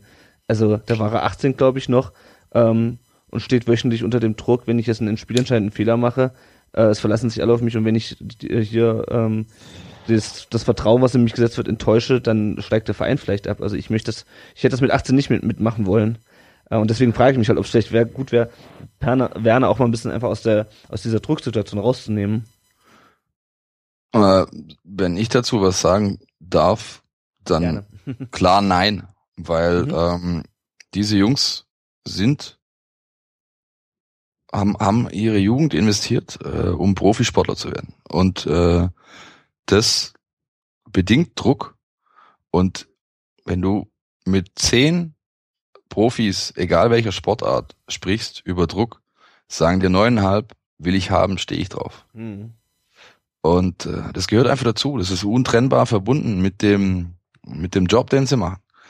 Und deswegen würde ich äh, sagen, nein, nehm ihm einfach diesen Druck nicht, nehm ihn nicht aus der Schusslinie, mhm. weil wachsen kann er nur, wenn er dem standhält. Mhm. Und ich mein, Druck braucht man, glaube ich, auch einfach für die Motivation, oder? Also man sagt ja nicht umsonst, äh, dass man am besten auf jeder Position doppelt besetzt ist und auch vorher ja, haben genau. wir das einem Herr Gentner angekreidet, dass er eigentlich genau, total richtig. konkurrenzlos ist. Und genau. klar, der ist den ganzen Lenz älter, aber ich glaube, ich, ich weiß auch gar nicht, ob das dann bei Baumgartel, okay, ja, da war es dann vielleicht schon eine Ausnahmesituation, irgendwie damals so richtig krass mit Abstiegskampf. Aber das sehe ich jetzt diese Saison eigentlich nicht mehr so bei, also zumindest bei Werner. Also wir haben definitiv noch genug Puffer, dass man Werner drauflassen kann, sage ich mal. Er macht ja seine Sache auch nicht so schlecht. Wenn er jetzt noch die Buden einfach mal reinmachen würde, dann, dann würden die, oder das tun sie ja jetzt schon, dann stehen die Vereine Schlange. Mhm. Ja, eben. Also wird auch interessant sein zu sehen, wie ähm, wie Baumgartel wann und wie Baumgartel dann, dann wiederkommt. Der ja, da bin ich auch gespannt drauf, ja. Ich meine, was man halt auch nicht vergessen darf, äh, rein statistisch gesehen hat der Werner gerade seine erfolgreichste Saison. Mhm. Ja? ja, klar. Ähm, also insofern auch da echt Fuß vom Gas. Lass diese, die wollen den Druck haben. Die, die, die wollen das haben, deswegen sind sie Profisportler geworden. Ja. Und ähm, du würdest ihn tendenziell eher verunsichern, denn stärken, wenn du ihn jetzt rausnimmst und sagst, der braucht mal eine Pause. Glaube ich mhm. nicht, dass das was bringt. Ja, gut. Ähm, habt ihr sonst noch was zum äh, zu den letzten drei Spielen? Steht man ähm, einen Ausblick auf die nächsten Spiele ähm, können wir später noch machen. Ansonsten würde ich gerne noch mal auf die anderen Themen äh, kommen, die wir uns heute vorgenommen haben. Gibt es von euch noch was zu den zu den Spielen jetzt? Also ich glaube, dass wir länger über das Gladbach-Spiel gesprochen haben, das war schon dem auch angemessen, weil das nochmal ein Unterschied war zu den anderen beiden Spielen. Ähm, ja. Ich denke, ob der Zeit sollten wir weitermachen. Genau, dann ähm, würde ich gerne noch ein bisschen über Jürgen Kramny sprechen. Du hast vorhin schon gesagt, der Jürgen. Ähm, ja. Im Prinzip für mich, dass du ihn, dass du ihn relativ gut kennst oder dass du ihn irgendwie auch schon länger ähm, verfolgst. Ähm, mir, also mich kommt er, mir kommt er im Fernsehen, das ist nur mal das, wo ich ihn meistens dann sehe, äh, Interviews sehr bodenständig rüber und auch sehr, sehr nüchtern, äh, ist im Gegensatz zu, zu, ähm, zu Zorniger, der immer äh, eine große Klappe hatte. Ähm, ja, ist er auch so, so ist er so, wie, im, wie im Fernsehen rüberkommt, so bodenständig, so, ja, ruhig, nüchtern. Ja, absolut, absolut. Also kann ich wirklich nur, kann ich wirklich nur bestätigen. Ich habe ich kenne ihn eigentlich seit er beim VfB ist, damals noch zu Kick-Ass-Zeiten, weil wir damals eben auch schon über die U19, die er erst trainiert hat, äh, berichtet haben, entsprechend. Ähm, dann später äh, wurde er relativ schnell dann Trainer von der U23. Ähm, es gibt auch ja gewissermaßen eine Vorgeschichte, das heißt, mein mein Dad und sein Dad haben in der gleichen Firma gearbeitet in Ludwigsburg. Äh, also ich kenne die, die Familie Kramny schon ein bisschen länger mhm. als ihn. Mhm. Ähm, und er ist im Endeffekt so, wie ich seinen Papa auch kennengelernt habe damals. Er ist bodenständig, ehrlich. Ähm, du kannst dich zu 100 Prozent auf das verlassen, was er, was er sagt. Er bescheißt keinen. Er ist einfach authentisch und ähm, ist wie es eben auch schwäbisch, äh, schwäbische Mentalität ist. Er ist angenehm zurückhaltend. Er weiß, was er kann äh, und muss es aber nicht jedem unter die Nase reiben. Mhm. Das kann manchmal ein Fehler sein, habe ich ja vorher auch gesagt, dass man vielleicht manchmal als Schwabe oder als schwäbischer Fußballclub vielleicht auch mal mehr dazu stehen könnte, was man eigentlich kann. Aber ähm, was er vor allem sehr, sehr gut kann, ist einfach den Einzelnen als auch eine Mannschaft mitzunehmen. Ja, in dem, wie er ist, in, in dem, wie er sich gibt. Er macht klare Ansagen, er fordert viel ein. Ähm, er ja, steht aber auch zu jeder Zeit zu dem, was er, was er will und was er sagt. Ähm, Mhm. Und das ist bei, bei jungen Menschen, die, oder jungen Sportlern, kommt es einfach sehr gut an, weil es, äh, es gibt keinen Unterschied zwischen dem äh, Kramni vor der Kamera und dem Kramni am Dienstagmorgen bei Nieselregen und fünf Grad auf dem Trainingsplatz. Mhm. Den gibt's einfach nicht. Der ist immer gleich, der äh, ist verlässlich irgendwo und ja, schafft es eben so, äh, eine Einheit zu formen, weil er sich nicht, her- nicht besonders nimmt, weil er sich nicht herausnimmt aus der Gruppe, sondern sich als Teil einer Gruppe sieht. Und das Mhm. hat viel dazu beigetragen, dass der VfB äh, unter ihm jetzt so auftritt, lassen wir jetzt mal Mönchengladbach weg, wie, ähm, wie er eben aufgetreten ist. Ähm, Mhm. Ist das dann der, der große Unterschied zu Zorniger, dass der vor der Kamera eher eigentlich äh, Theater gespielt hat und dann ähm, eigentlich ganz anders war? Oder wie, wie, wie bewertest du da den, oder, oder ist, ist eigentlich nur, oder in Anführungsstrichen jetzt nur Kramni äh, der Grund, dass es jetzt aufwärts geht? Oder wie, wie bewertest du das? Na, würde ich so hart nicht ausdrücken. Ähm, Deswegen Der- die Anführungsstriche. ja, ja, schon klar. Nein, äh, der Herr Zorniger ähm, ist zweifelsohne jemand, der die mediale Bühne gern hat. Ja? Und äh, der, auch wenn man seine Vita ansieht, der sich äh, als mittelmäßiger Oberliga-Kicker beim SV Bodenlanden hier auf den Filtern oben zu einem beinahe Bundesliga-Trainer äh, hochgearbeitet hat, da machst du relativ wenig Gefangene, ja, um diesen Weg so hinzubekommen. Und ähm, ja, er ist halt, hat auch mehr oder minder mit Kalkül, mit diesem Image gespielt. Ich bin jetzt hier der der große Erneuerer und mache hier alles ganz anders und nur mein Weg ist der richtige. Und ähm, das macht Kramny eben nicht, vor allem, weil er bereit ist, Kompromisse einzugehen. Mhm. Er sieht, was habe ich zur Verfügung, äh, nicht nur Spielermaterial, sondern generell, was, was steht mir zur Verfügung und wie kann ich aus diesem, aus diesem äh, Pool an, an, an Fähigkeiten, an Möglichkeiten das Optimale herausholen. Und dazu gehört eben manchmal auch, dass man sagt, ich kann vielleicht nicht zu 100 Prozent das machen, was ich machen möchte. Dann muss ich es eben so machen, dass ich das, was ich habe, optimal nutze. Und ähm, der Herr Zorniger hat oftmals und gerne das Wort alternativlos bemüht. Und das ist, finde ich, generell, ob das jetzt im Sport ist oder auch so, Arbeit, äh, Privatleben, das ist unangebracht. Weil nichts ist alternativlos. Es gibt immer äh, äh, einen zweiten, manchmal einen dritten und einen vierten Weg. Äh, Das Leben ist nicht schwarz-weiß, es ist grau in, in, hauptsächlich. Und Mhm. Jetzt das- wird's philosophisch. ja, aber es ist doch so. Es Ist das das Bier? Nein, Nein. Es ist leer, aber ja, nein, das ist es nicht. Also ich finde einfach, man kann nicht, man kann nicht einfach ohne links und rechts zu schauen mit diesem Scheuklappenmodus seinen seinen Weg gehen und sagen entweder so oder gar nicht, friss oder stirb ist Mhm. ist einfach nicht angebracht. Schon gar nicht, wenn ich als Newcomer zu einem äh, zu einem Verein komme und sage so, jetzt tanzen hier alle nach meiner Pfeife. Und das ähm, hat ihn schlussendlich alles gekostet. Ja? Mhm. Und ähm, was natürlich zu, zu Jürgens Vorteil ist, äh, er ist nicht erst seit gestern in dem Laden, er kennt da, er kennt da die Befindlichkeiten, er kennt jeden vom äh, Greenkeeper über die Frau an der Geschäftsstelle am, am Empfangscounter äh, zur Putzfrau und sonst was. Ja? Ähm, er weiß, dass da Seilschaften existieren und welche das sind. Ähm, er kennt viele der Spieler, weil er sie schon äh, entweder bei sich hatte in seiner Mannschaft oder sogar vielleicht sogar schon in der Jugendmannschaft äh, oder aber zumindest mehrfach äh, die Woche auf dem Trainingsplatz gesehen hat. Und wie gesagt, Hauptpunkt Hauptpluspunkt ist, er ist einfach authentisch. Und das, ähm, wenn du so bist, bekommst du was zurück. Hm. Das ist genau, das sieht man gerade. Ja? Mhm. Die Mannschaft folgt ihm. Ähm, sie äh, entwickelt mit durch ihn und äh, was man da auch nicht vergessen darf, ist, ist Kai, aber dazu komme ich gleich. Äh, einfach ein Geist, der dann dazu führt, dass du gute Leistungen bringst.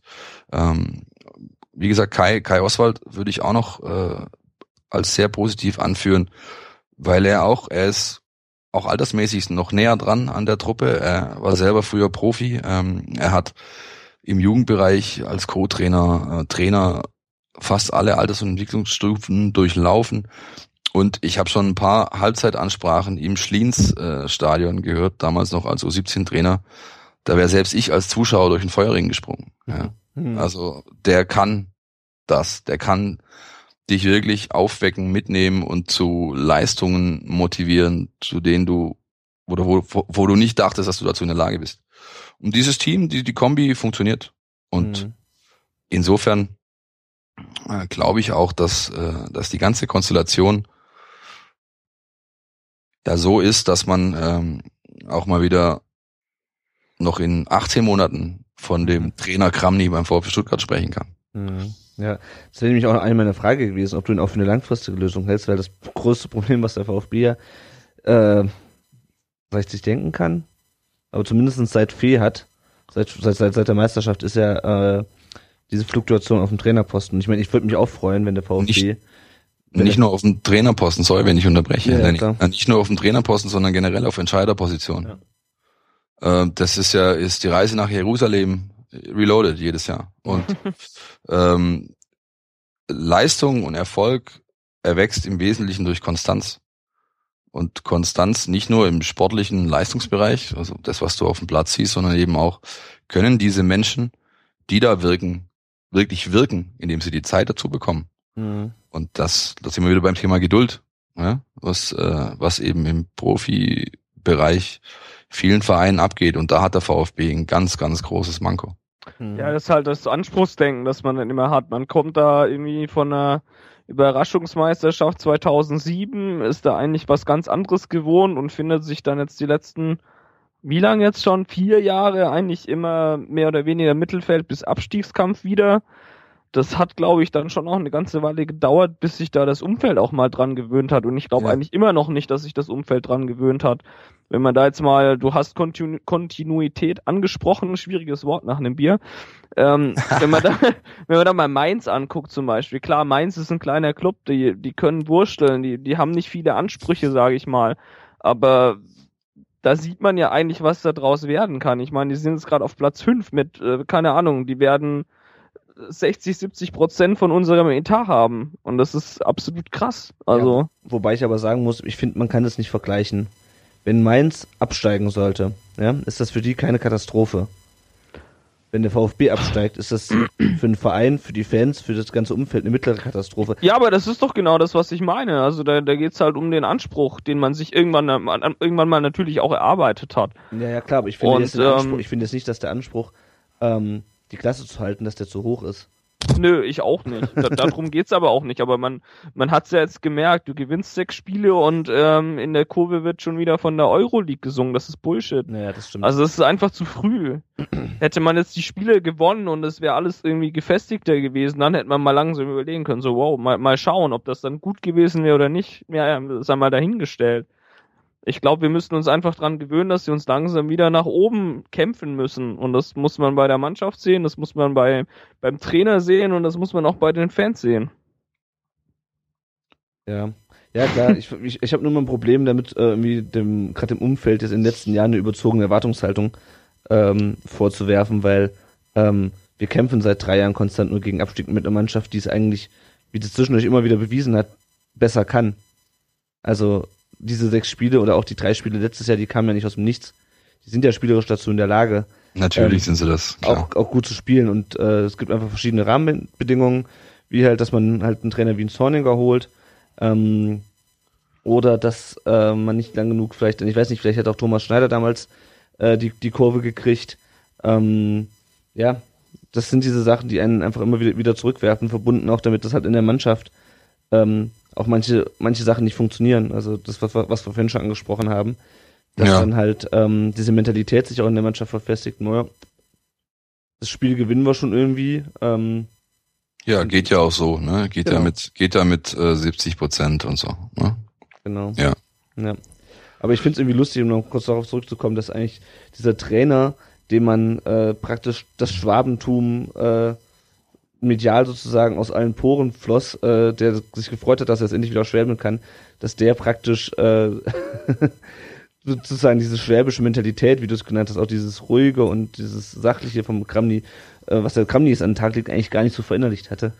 Ja, nee, hat er nicht. Auch da äh, kommt wieder das Schwarz-Weiß-Thema äh, äh, raus. Ja, er, der hätte gut daran getan, einen Mittelweg zu nehmen oder zu wenigst, äh, wenigstens zu warten, bis das äh, Gefüge stabil genug ist, um so eine äh, ja so eine Tour zu fahren. Ja, so von wegen, ich habe hier die dicksten Eier auf dem auf dem Acker. Ja, dann dann musste äh, das geht halt nicht dann, wenn deine Mannschaft oder deine Mannschaft, die du gerade übernommen hast, äh, mit drei guten Spielen dem Tod von der Schippe gesprungen ist, sondern das kannst du halt dann machen, wenn du mal eine Saison lang äh, solide gespielt hast, vielleicht so ein bisschen oben gekratzt hast und siehst, okay, ich habe hier eine solide Basis, ein Konstrukt und mit äh, drei, vier guten Veränderungen und äh, der entsprechenden Arroganz und äh, äh, ja, äh, dem Selbstbewusstsein, dann kann ich sowas machen.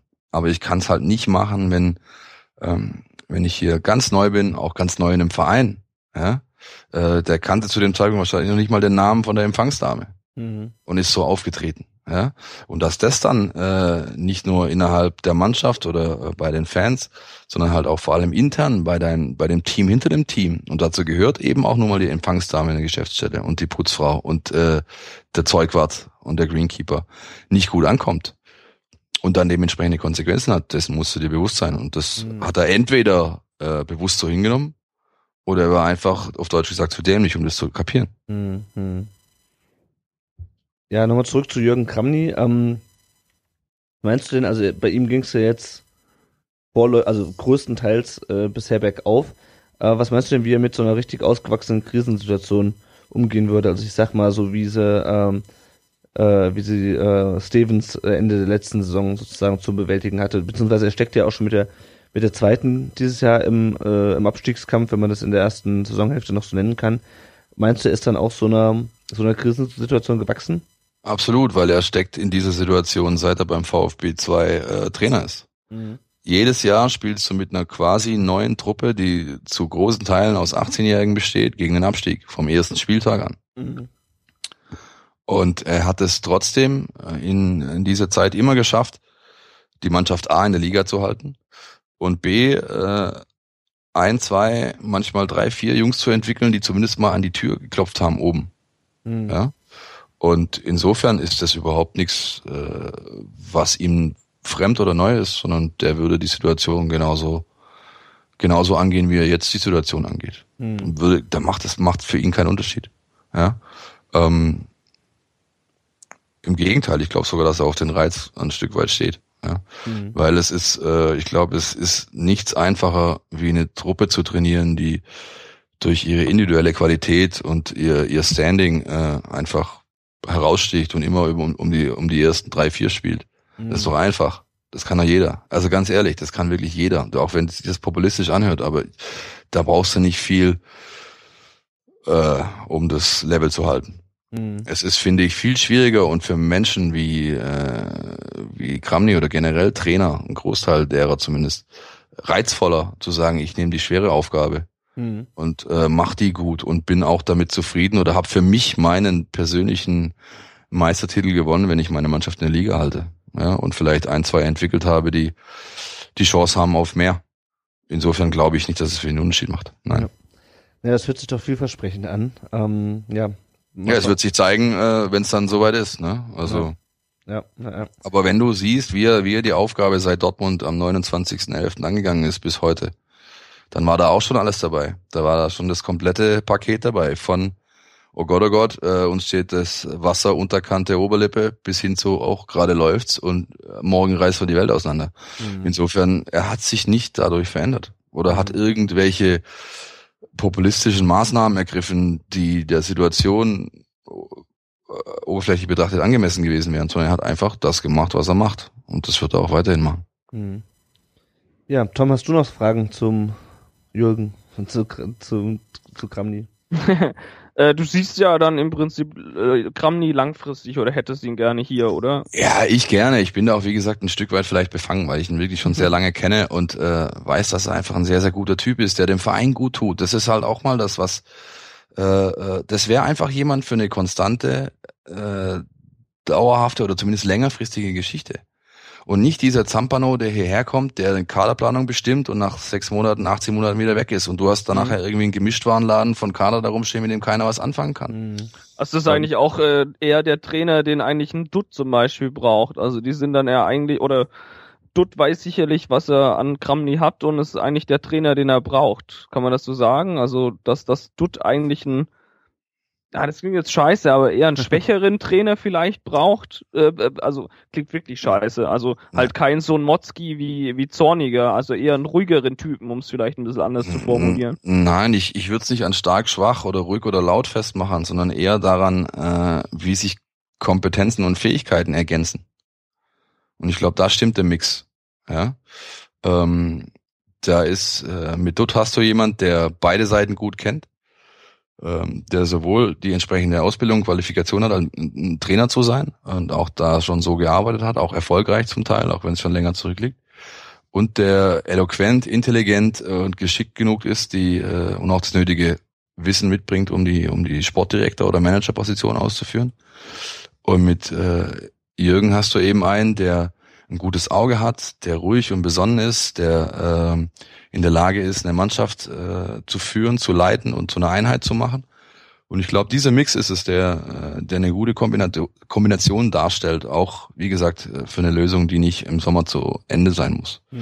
Und in dem Moment, wo du, wo du, ja, das ist aber auch eine, das ist, kannst du irgendwann über Henne und Ei diskutieren. Also, aber ich bin der Meinung, es ist einfacher, gute Leistungen zu bringen und auch ein leistungsfähiges Umfeld zu erzeugen, wenn du zwei, drei Entscheider hast, die sich gut ergänzen, als wie wenn ich zwei, drei Entscheider habe, die so Feuer, Wasser äh, sind, ja, die ähm, die auf ihre Weise und für sich und ihrem Wirkungskreis vielleicht sehr gut sind, aber halt äh, ja nicht nicht so gut zusammenpassen. Mhm.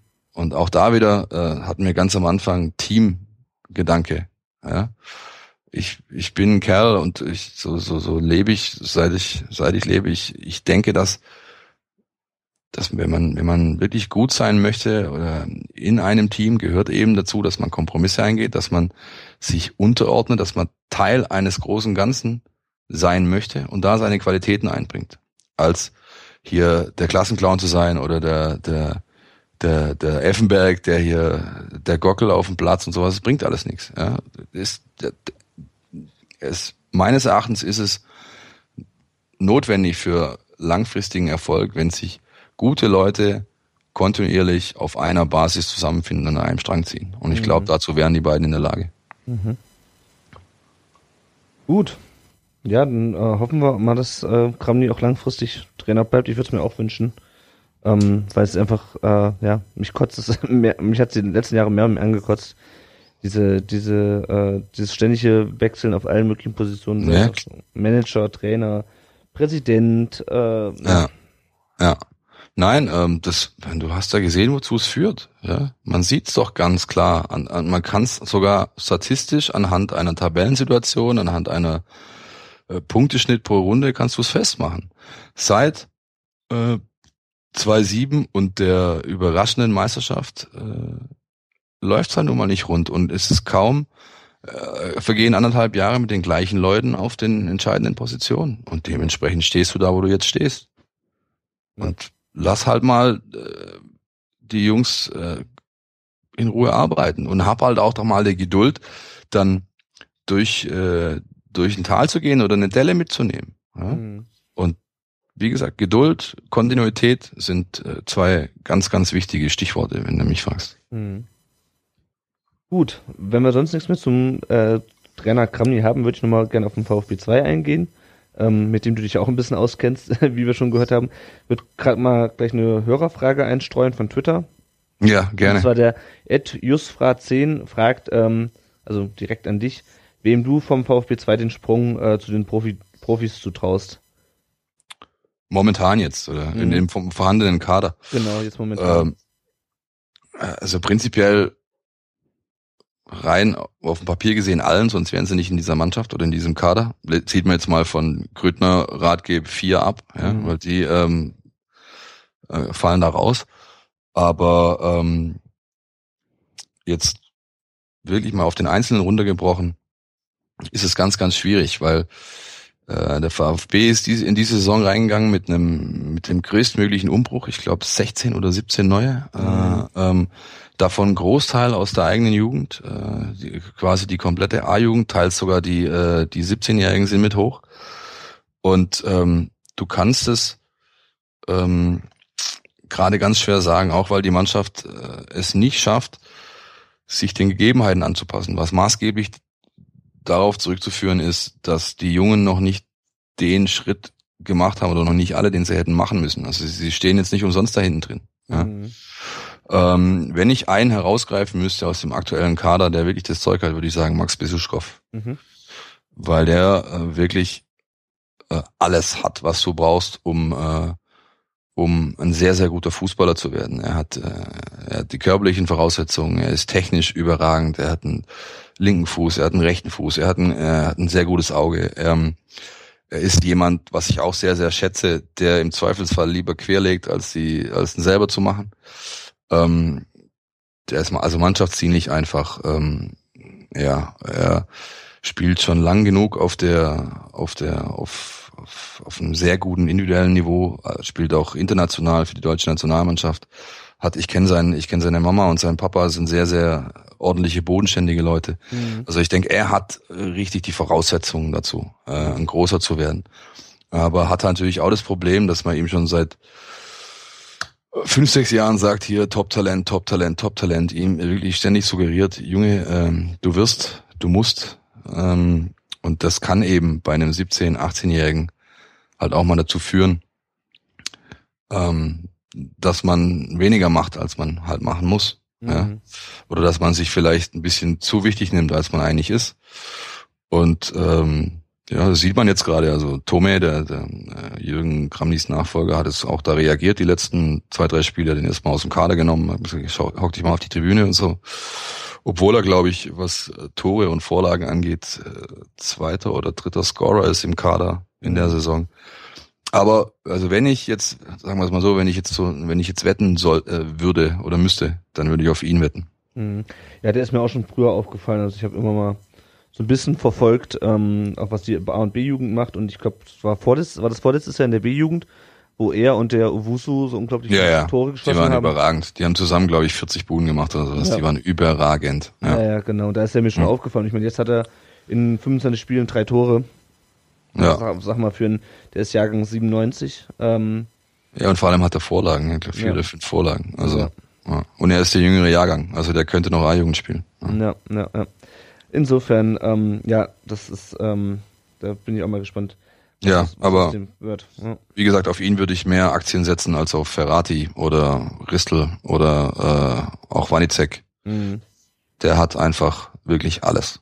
Die, Ja. die, die ja auch schon Bundesligaspiele gemacht haben. Ja, natürlich, Mhm. genau, klar, auch zu Recht. Ja, also es ist jetzt nicht so, dass die schlecht sind. Ja, im Mhm. Gegenteil. Aber ähm, also wenn ich mir aus dem Quartett äh, oder nehmen wir mit mit Steven Sava, machen wir ein Quintett draus, wenn ich mir aus denen aus, einen aussuchen müsste, dann wäre es Max. Mhm. Ja, jetzt haben die ähm, gewonnen am vergangenen äh, Wochenende gegen äh, die zweite von Bremen. Ein Ja. Tor von Krüttner. Ja. Ähm, hast du das Gefühl, das war so ein bisschen erst der Dosenöffner, dass es wieder aufwärts geht? Oder? Nein, nein, nein, absolut nicht, weil ähm, ähm, das war einfach nur überlebensnotwendig. Ähm, das wäre der gefühlte Abstieg gewesen, hätten sie ja verloren. Mhm. Ähm, es ist ganz, ganz schade, dass sie, sie hatten vor der Winterpause gegen, äh, haben sie in Münster gewonnen und haben gegen Dresden zu Hause einen Unentschieden geholt. Hätten sogar beinahe gewonnen, wenn ich, glaube ich, Dresden hat in der letzten Minute einen Ausweis gemacht. Durch einen Scheiß ver verteidigten Eckball, ganz, ganz mies. Ähm, da hatten sie richtig Schwung, waren richtig gut drauf, haben, haben wie aus einem Guss agiert und funktioniert. Und dieser ganze ähm, Schwung ist ihnen komplett abhanden gekommen über, über die dreieinhalb Wochen Winter, Winterpause. Und ähm, ja, das Spiel gegen Bremen war einfach nur überlebensnotwendig. Mhm. Ähm, jetzt wird Chemnitz, wird ganz, ganz wichtig. Chemnitz jetzt am Sonntag äh, im Waldau-Stadion. Kann er wirklich jeden empfehlen, da, da hinzugehen und zu unterstützen, wenn er, wenn er kann und wenn er möchte. Ähm, Chemnitz hat, glaube ich, vier Punkte mehr. Genau. Äh, die ziehst du richtig mit runter jetzt. Ähm, die haben einen Trainer rausgeschmissen unter der Woche, haben mit Sven Köhler einen neuen Mann jetzt da. Haben also vielleicht so ein bisschen den Hallo-Wach-Effekt. Aber ähm, das könnte ein Schlüsselspiel werden. Oder ich bin sogar der Meinung, es wird das Schlüsselspiel. Ähm, wenn du verlierst, steigst du ab. Wenn du gewinnst oder zumindest einen Punkt holst, äh, hast du alle Möglichkeiten drin zu bleiben. Mhm. Da, dazu, wie, wie wichtig, äh, du kannst auch gern weitermachen. Ja. Äh, wie, wie wichtig siehst du denn Liga 3 eigentlich, jetzt mal ketzerisch gefragt? Unglaublich. Also, wichtig. es ist schon Un unglaublich wichtig, oder? Ich sehe das als unglaublich wichtig an. Äh, ähm, erstens mal oder, oder, oder primär aus reinem Eigeninteresse. Ja, äh, es geht darum, deine Nachwuchsleute und selbst wenn es nur einer pro Jahrgang schafft, äh, ist irrelevant. Ja, aber es geht darum, deine eigenen Nachwuchsleute auf dem bestmöglichen Level auszubilden. Und es ist nun mal die dritte Liga. Ja? Und man tut, Beispiel Ferrati zum Beispiel, den Jungs keinen Gefallen, wenn man sie mit 16 äh, aus äh, populistischen Gründen mit ins Trainingslager nach Südafrika nimmt. Damit tut man ihnen keinen Gefallen, was der Herr Fee gemacht hat. Mhm. Oder der Schneider war es, keine Ahnung, ich glaube einer von beiden.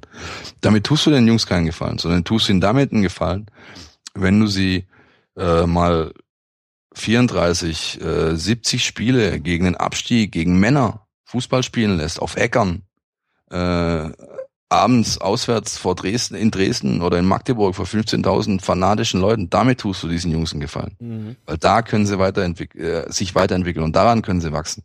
Du tust ihnen keinen Gefallen damit, wenn du sie pamperst und hochholst und äh, sagst, du bist jetzt hier äh, ganz nah dran und so ein Scheiß und der Gewinner der Vorbereitung und so, so ein Blödsinn, ja, sondern ähm, Qualität ziehst du dir heran oder, oder förderst du, indem du ihnen das bestmögliche Ausbildungslevel gibst und zwar über eine konstante Zeit und Dauer. Lasse ähm, unter der Woche bei den Profis trainieren und lasse, lasse äh, dieses Level schon mal auf Trainingsniveau spüren, kein Thema. Aber sie müssen in der dritten Liga spielen, um, um dort 90 Minuten für 90 Minuten äh, ja, zu wachsen und zu merken, was gehört eigentlich dazu, Erwachsenenfußball zu spielen. Hm. Siehst du das dann auch als, ähm, ähm, achso ja, oder andersrum gefragt, diese Durchlässigkeit nach oben wird ja auch oft kritisiert, dass äh, relativ wenig Jungs es eigentlich schaffen und der VfB 2 so ein bisschen stiefmütterlich anscheinend behandelt wird, lese ich öfters mal bei Twitter und so. Ist das wirklich so oder sind das dann diese populistischen Entscheidungen, wie du sie jetzt gerade genannt hast, das, das Problem dann eigentlich, dass man die da nicht in Ruhe sich durch die Scheiße also, wühlen lässt, sage ich mal. Also ich nehme ich nehme ich nehme es nicht so wahr, dass die Jungs äh, vereinsintern nicht äh, wertgeschätzt werden oder dass man dem VfB 2 nicht den Stellenwert einräumt, der ihm eigentlich gehört. Und was die durch äh, Durchlässigkeit angeht, ähm, wir reden hier von Hochleistungssport und Hochleistungssport bedingt eben auch, dass die Auslese brutal ist. Ja? Und wenn man bedenkt, dass die U19 jedes Jahr einen kompletten Kader produziert, der dann zu U23 werden kann, und davon schaffen es zehn.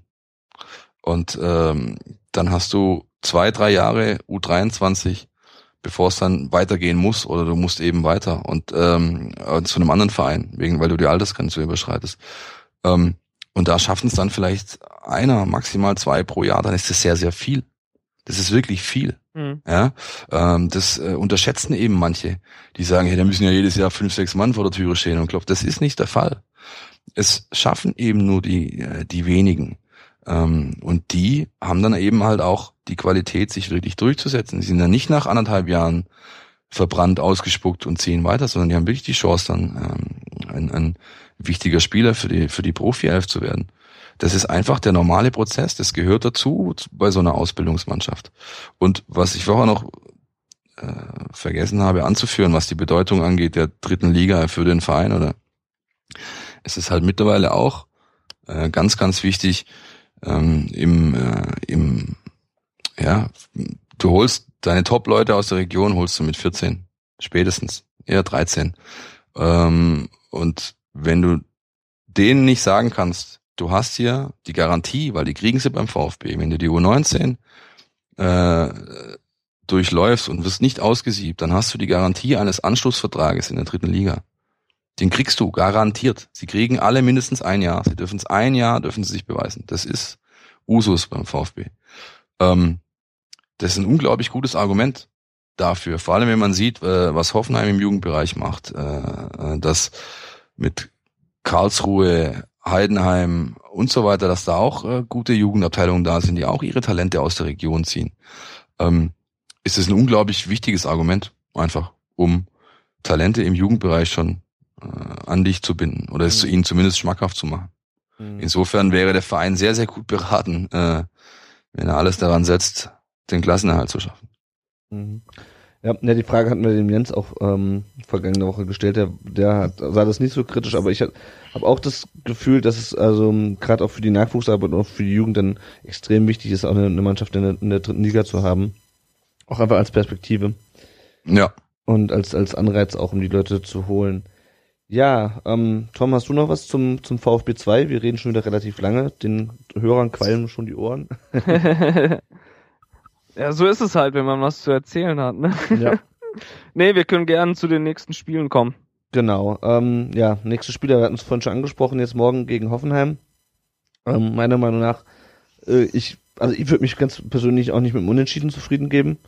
Das hängt aber primär mit dem, mit dem Auftritt jetzt gegen Gladbach zusammen. Ich möchte einfach von der Mannschaft sehen, dass sie in der Lage ist, auch gerade jetzt in so einer schweren Situation gegen ähm, eine Mannschaft wie Hoffenheim mit einem neuen Trainer, die sich gerade im Aufwärtstrend befindet, ähm, auch zu, die, die zu schlagen und damit sozusagen diese, diesen kleinen Negativtrend, der sich da gerade entwickelt oder beginnt zu entwickeln, ähm, wieder umzudrehen. Und ähm, ja, danach Ingolstadt hatten wir auch schon angesprochen. Schwierig. Äh, schwierig zu bespielende Mannschaft. Ja, ich meine, Hasenhüttel ist ein sehr, sehr guter Trainer, der ja. es äh, seiner Mannschaft von Namenlosen, sage ich mal, auch vermittelt hat, äh, bedingungslos äh, nach gewissen Kriterien Fußball zu spielen, die jeder Mannschaft wehtun können äh, in dieser Liga. Auch den Bayern können die wehtun, wenn sie eben über 90 Minuten in der Lage sind, Top-Niveau abzurufen. Ähm, ja, danach ist Pause. Äh, ist, glaube ich, erstmal äh, Länderspielpause, mhm. zwei Wochen. Ähm, Vier Punkte musste machen, finde ich. Sechs solltest du machen, aber vier musste. Mhm. Ähm, ich persönlich würde mir einfach äh, wünschen, dass man eine klare Reaktion sieht mhm. auf das, was da die letzten acht Tage passiert ist. Und ähm, dann bin ich auch überzeugt, dass die Ergebnisse dazukommen. Ja? Aber es muss äh, in erster Linie muss da eine Mannschaft auf dem Platz stehen, die mit allen äh, 14 Mann, die da wahrscheinlich zum Einsatz kommen werden, die, die sich einfach verreißt, die, die wirklich äh, dieses Rasenviereck bearbeitet und die einfach keinen Millimeter herschenkt und schon durch ihr ganzes Auftreten dem Gegner äh, äh, ja symbolisiert, Leute, für euch gibt's hier heute nichts zu holen. Mhm. Und das ähm, muss jetzt einfach, muss zu sehen sein. Und dann ist es auch zu verschmerzen. Dann wären vielleicht sogar, wäre sogar vielleicht eine Niederlage zu verschmerzen. Ähm, wobei ich nicht glaube, dass sie eine kassieren. Aber, aber dann wäre für mich auch eine Niederlage zu verschmerzen, wenn du siehst, okay, ähm, wir hatten jetzt gerade hier äh, eine Delle und äh, wir sind uns dessen bewusst und sind bereit dazu, alles zu investieren, um das auszumerzen. Das, mhm. das würde äh, mir persönlich reichen und ich denke auch, dass das kommen wird. Und das mhm. ja, muss kommen muss. Ja, ja, na, ja. Äh, Tom, wie sieht's bei dir aus? Was, äh, was erwartest du dir von dem morgigen Spiel? Ja, Philipp hat das einfach gemacht, dem ist nicht mehr viel hinzuzufügen. Also ähm, ich will auch sehen, dass die das kapiert haben, dass es scheiße war und dass man ähm, ich will sehen, dass sie gewinnen wollen, ob sie es dann tun. Ich meine, die Liga ist eng, das ist immer eine zweite Frage, aber wenn ich das sehe, bin ich eigentlich mit, mit allem zufrieden. Und wenn, Mhm. wenn, wenn sie das liefern, dann bin ich mir eigentlich auch relativ sicher, dass man mindestens ein Unentschieden holt oder eigentlich relativ sicher, dass man gewinnt. Mhm. Ja, was tippt ihr denn für morgen? Ich glaube. hoffe Oh, sorry. inständig, äh, Ja. sorry, du kannst auch ruhig. Nee, nee, nee, hau raus, hau raus, äh, hau raus. Also ich, ich denke, dass es äh, relativ eng wird und äh, gehe so von dem 1-0 oder so aus. Mhm. Also, äh, weiß nicht so recht. Ja, Philipp, wie ist, was ist dein Tipp? 2-2. Mhm. Ja, ich, ich tippe und hoffe mal auf ein 2-1, aber ich tippe sowieso selten gegen VfB. Ich tippe höchstens unentschieden, aber ich tippe eigentlich selten auf Niederlagen. ähm, ja, und ähm, muss man halt schauen, ob die Mannschaft dann die Kurve kriegt. Ich, gegen wen geht's dann nach dem ähm, nach der ähm, Pause geht's dann gegen Darmstadt schon weiter oder? Nee, ich glaube, davor kommt noch eins. Ich müsst, würde jetzt aber lügen, wenn ich's. Äh, Ich hab's sofort. äh, es geht gegen Leverkusen am Ach, ja. 20.03. Zu Hause. Genau, zu Hause gegen Leverkusen. Mhm. also Stefan Kiesling macht ein Tor, könnt ihr schon mal wetten. Das, das, das wäre dann aber auch noch vor der Pause, ne? Wenn das Spiel gegen Ingolstadt ist ja am 12., glaube ich. ja, Ja, dann ist Leverkusen, dann ist erst die Pause, glaube ich. dann Ja, ist genau. erst die Pause, okay. Ich genau, dachte, sie dann, kommt dann schon geht's gegen, gegen Darmstadt, geht's ja, dann, genau. Ja, genau. Mhm. Dann ist Darmstadt nach der Pause. Okay. Ja. Dann habe ich vorher einfach, äh, ja, lag ich falsch. Aber wie du vorhin schon ganz richtig gesagt hast, ähm, ich denke mal jetzt, äh, das morgige Spiel, das äh, wird schon sehr aussagekräftig, auch wie es danach weitergeht, ob die Mannschaft jetzt nach diesen Negativerlebnissen nochmal ähm, irgendwie den, den Turnaround schafft. Ja, ich meine, du triffst halt eben auch auf einen Gegner, äh, der sich jetzt seit Nagelsmann Trainer ist, bedingungslos einem Weg verschrieben hat. Die spielen ihr Ding, die, die machen das, äh, und die haben für sich äh, eben entschieden, entweder wir gehen mit der Nummer hier mit fliegenden Fahnen unter und steigen ab. Der darf auch absteigen, glaube ich, der Mhm. Nagelsmann mit der Truppe. Oder wir schaffen es eben. Aber wir weichen keinen Millimeter von dem Weg ab, den wir, den wir hier gerade gehen. Das hast du gegen Dortmund gesehen. Da verlieren sie halt, weil der Rudi eine völlig überzogene rote Karte bekommt, meiner Ansicht nach. Von der Sperre mal ganz abgesehen. Ähm, da verlieren sie deswegen. Und äh, die anderen beiden Spiele haben sie gewonnen, glaube ich. Und das in überzeugender Manier. Und die und alle drei Spiele haben sie mit der gleichen, mit der gleichen äh, Intensität, mit der gleichen Art und Weise angegangen. Und deswegen, die werden morgen auf Teufel komm raus, werden die ihr Glück nach, äh, suchen. Und dessen musst du dir bewusst sein. Also einfach wird's auf jeden Fall nicht, da Nein. kannst du sicher sein. Das Ja. ist korrekt. Ja. Dann würde ich gerade nochmal eine Hörerfrage einschmeißen, äh, und zwar von etsebi0878 zu möglichen Transfers. Ähm, momentan steht dann, also was Zugänge angeht, auch nicht so, so wahnsinnig viel fest. Es wird äh, Es ist ja auch noch ein bisschen, ne? das ist noch ein bisschen hin. Also es wird von Zimmer von Kaiserslautern ähm, gesprochen oder das ist äh, nach äh, STZ-Informationen oder STN, ich weiß nicht, wer das war. STZ. STZ-Informationen schon relativ fix. Ähm, kannst du da, weiß da die Digital Unit schon mehr? ähm, nein, äh, weiß ich nicht, außer dass eben äh, aus lautern klare Signale kommen, dass man ähm, mit dem Tafel Silber Geld verdienen muss, Mhm. um äh, wettbewerbsfähig zu bleiben. Und da gehört der Kollege Zimmer eben dazu. Ja. Ja, Sie haben es die letzten Jahre schon mit äh, dem Orban zum Beispiel genauso gemacht, ja, der jetzt in Leipzig spielt. Ähm, was äh, ich noch gehört und gelesen habe, ist äh, Żadkowski von Pauli, Mhm. Mhm. der wohl ein Thema sein soll, ist ein Achter, Verbinder, Verbindungsspieler, äh, kommt aus Bochum, ja, Bochumer Jugend, die auch gut ist, siehe Goretzka und Kollegen, Mhm. äh, Christoph Kramer.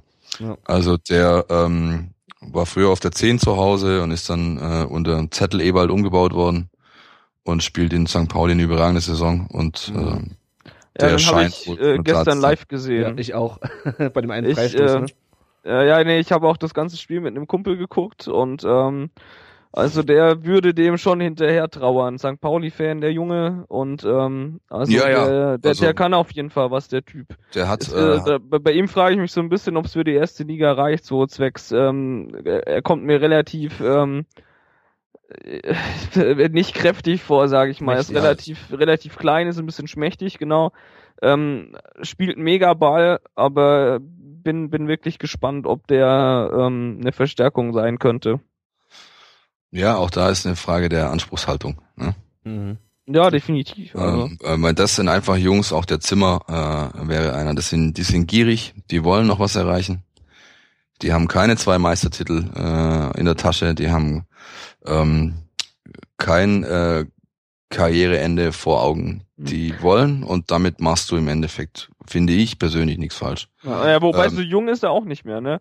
Wobei, er also ist 25, ja klar, aber es oder wäre sein erstes- 26 wär- oder so, aber Nee, ja, also 25, aber es alt, erste alt ist es auch nicht, aber ja. Eben, das ist das nächste. Weißt du, heute bist du ja mit, äh, bist, gehörst du mit 26, 27 zu den alten Spielern. Das ist ja lächerlich. Ja.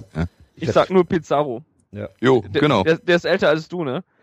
Der ist älter als ich, richtig, genau. Der, äh, ähm, aber der spielt auch noch Bundesliga und nicht mehr Kreisliga B. Also, Ja, das ist lustig. Ne? Ich werde ich werd ja auch jetzt nächsten, nächsten Freitag 30. Äh, mittlerweile gibt es nur noch drei Spieler in der VfB-Mannschaft, die älter sind als ich. Ich weiß, wenn ich überle- überlege, wie lange ich schon VfB-Fan bin und wie wenn man schon gesagt hat, boah, mit 30, das gehört doch schon zum alten Eisen. Mal gucken, unterschreibt den letzten Vertrag und so Geschichten. Ja, gut. ähm, ja, ich werde, das ist, das ist auch, das ist Augustine. Ich werde, ich krieg die mit Live Crisis. ähm, ja, habt ihr sonst noch äh, Themen, die wir ansprechen sollten, bevor wir zu unserem Wahl, zu unserer Wahl zum Spieler der Folge kommen? Ja, was ich noch sagen wollte, ist, dass ähm, zur Zukunftswerkstatt ein Beitrag bei VfB TV ähm, vorhin gepostet wurde. Gratisbericht dazu ist vielleicht auch nochmal ähm, bezüglich der Ausgliederung, weiß ich nicht, ob da drin was äh, vorkommt. Ich habe es nicht geguckt, aber ist sicherlich ganz interessant, um sich da mal zu informieren. Genau, und wer sich noch weiter für das Thema interessiert und es vielleicht heute erst findet, dem kann ich auch nochmal unsere ähm, extra Folge ähm, ans Herz legen, die wir am Freitag vor der Zukunftswerkstatt aufgenommen haben. Äh, gerne mal reinhören. Da diskutieren wir mit zwei engagierten VfB-Fans auch zum Thema Ausgliederung. Vielleicht äh, findet ja da der eine oder andere noch Informationen, die er bisher noch nicht hatte. Ja, wenn ihr sonst nichts mehr zu sonstigen Themen habt, ähm, wir haben jetzt auch sehr lange über die Spiele gesprochen, sehr lange über Kramni und die zweite, ähm, würde ich dann zu unserem äh, allseits beliebten, ähm, zu unserer allseits beliebten Rubrik kommen, der Spieler der Folge.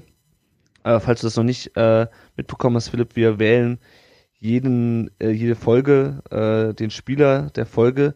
Das heißt, der Spieler, dessen Rücknummer ähm, mit dem mit der mit der Nummer der Folge korrespond korrespondiert. Feste Rückennummern gibt's beim äh, gibt's in der Bundesliga und damit auch beim VfB erst seit der Saison äh, 1995 96. Vorher hat man also einfach von 11, 1 bis 11 durchnummeriert. Ähm, ja. Und ich habe auf äh, rund um den Brustring.de ähm, irgendwann mal so eine Statistik gemacht, wer wann welche ähm, welche Rückennummer getragen hat. Und da ist in den letzten 20 Jahren ein- einiges zusammengekommen. Ich sag mal so, die letzten äh, Rückennummern, die waren ein bisschen prominenter besetzt. Ähm, ich würde die einfach mal durchgehen, die Spiele, und dann können wir uns darauf einigen, welcher unser Spieler mit der Rückennummer 8 ist. Also es geht los mit Marco Haber, äh, bekannt unter anderem als, äh, als Mitglied des äh, tragischen, tragischen Dreiecks, wenn ich es richtig in, in Erinnerung ja. habe. Schönen Gruß an Ben. ja. Äh, genau, der die Rücknummer von 95 bis 98 getragen hat. Dann Michael Zeyer von 98 bis 99. Mittlerweile ist der, glaube ich, ist der bei den Kickers mittlerweile? Sportdirektor der Stuttgarter. Kickers, ja. Genau, Richtig. genau. Und Gastronom in Ah. Stuttgart. Ja. Dann von 99 bis 2003 Jens Todd, ähm, der mittlerweile Sportdirektor des Karlsruher SC. Sport, das ist nur, nur ich sage ja, das ist die Liste ist äh, überschaubar sympathisch.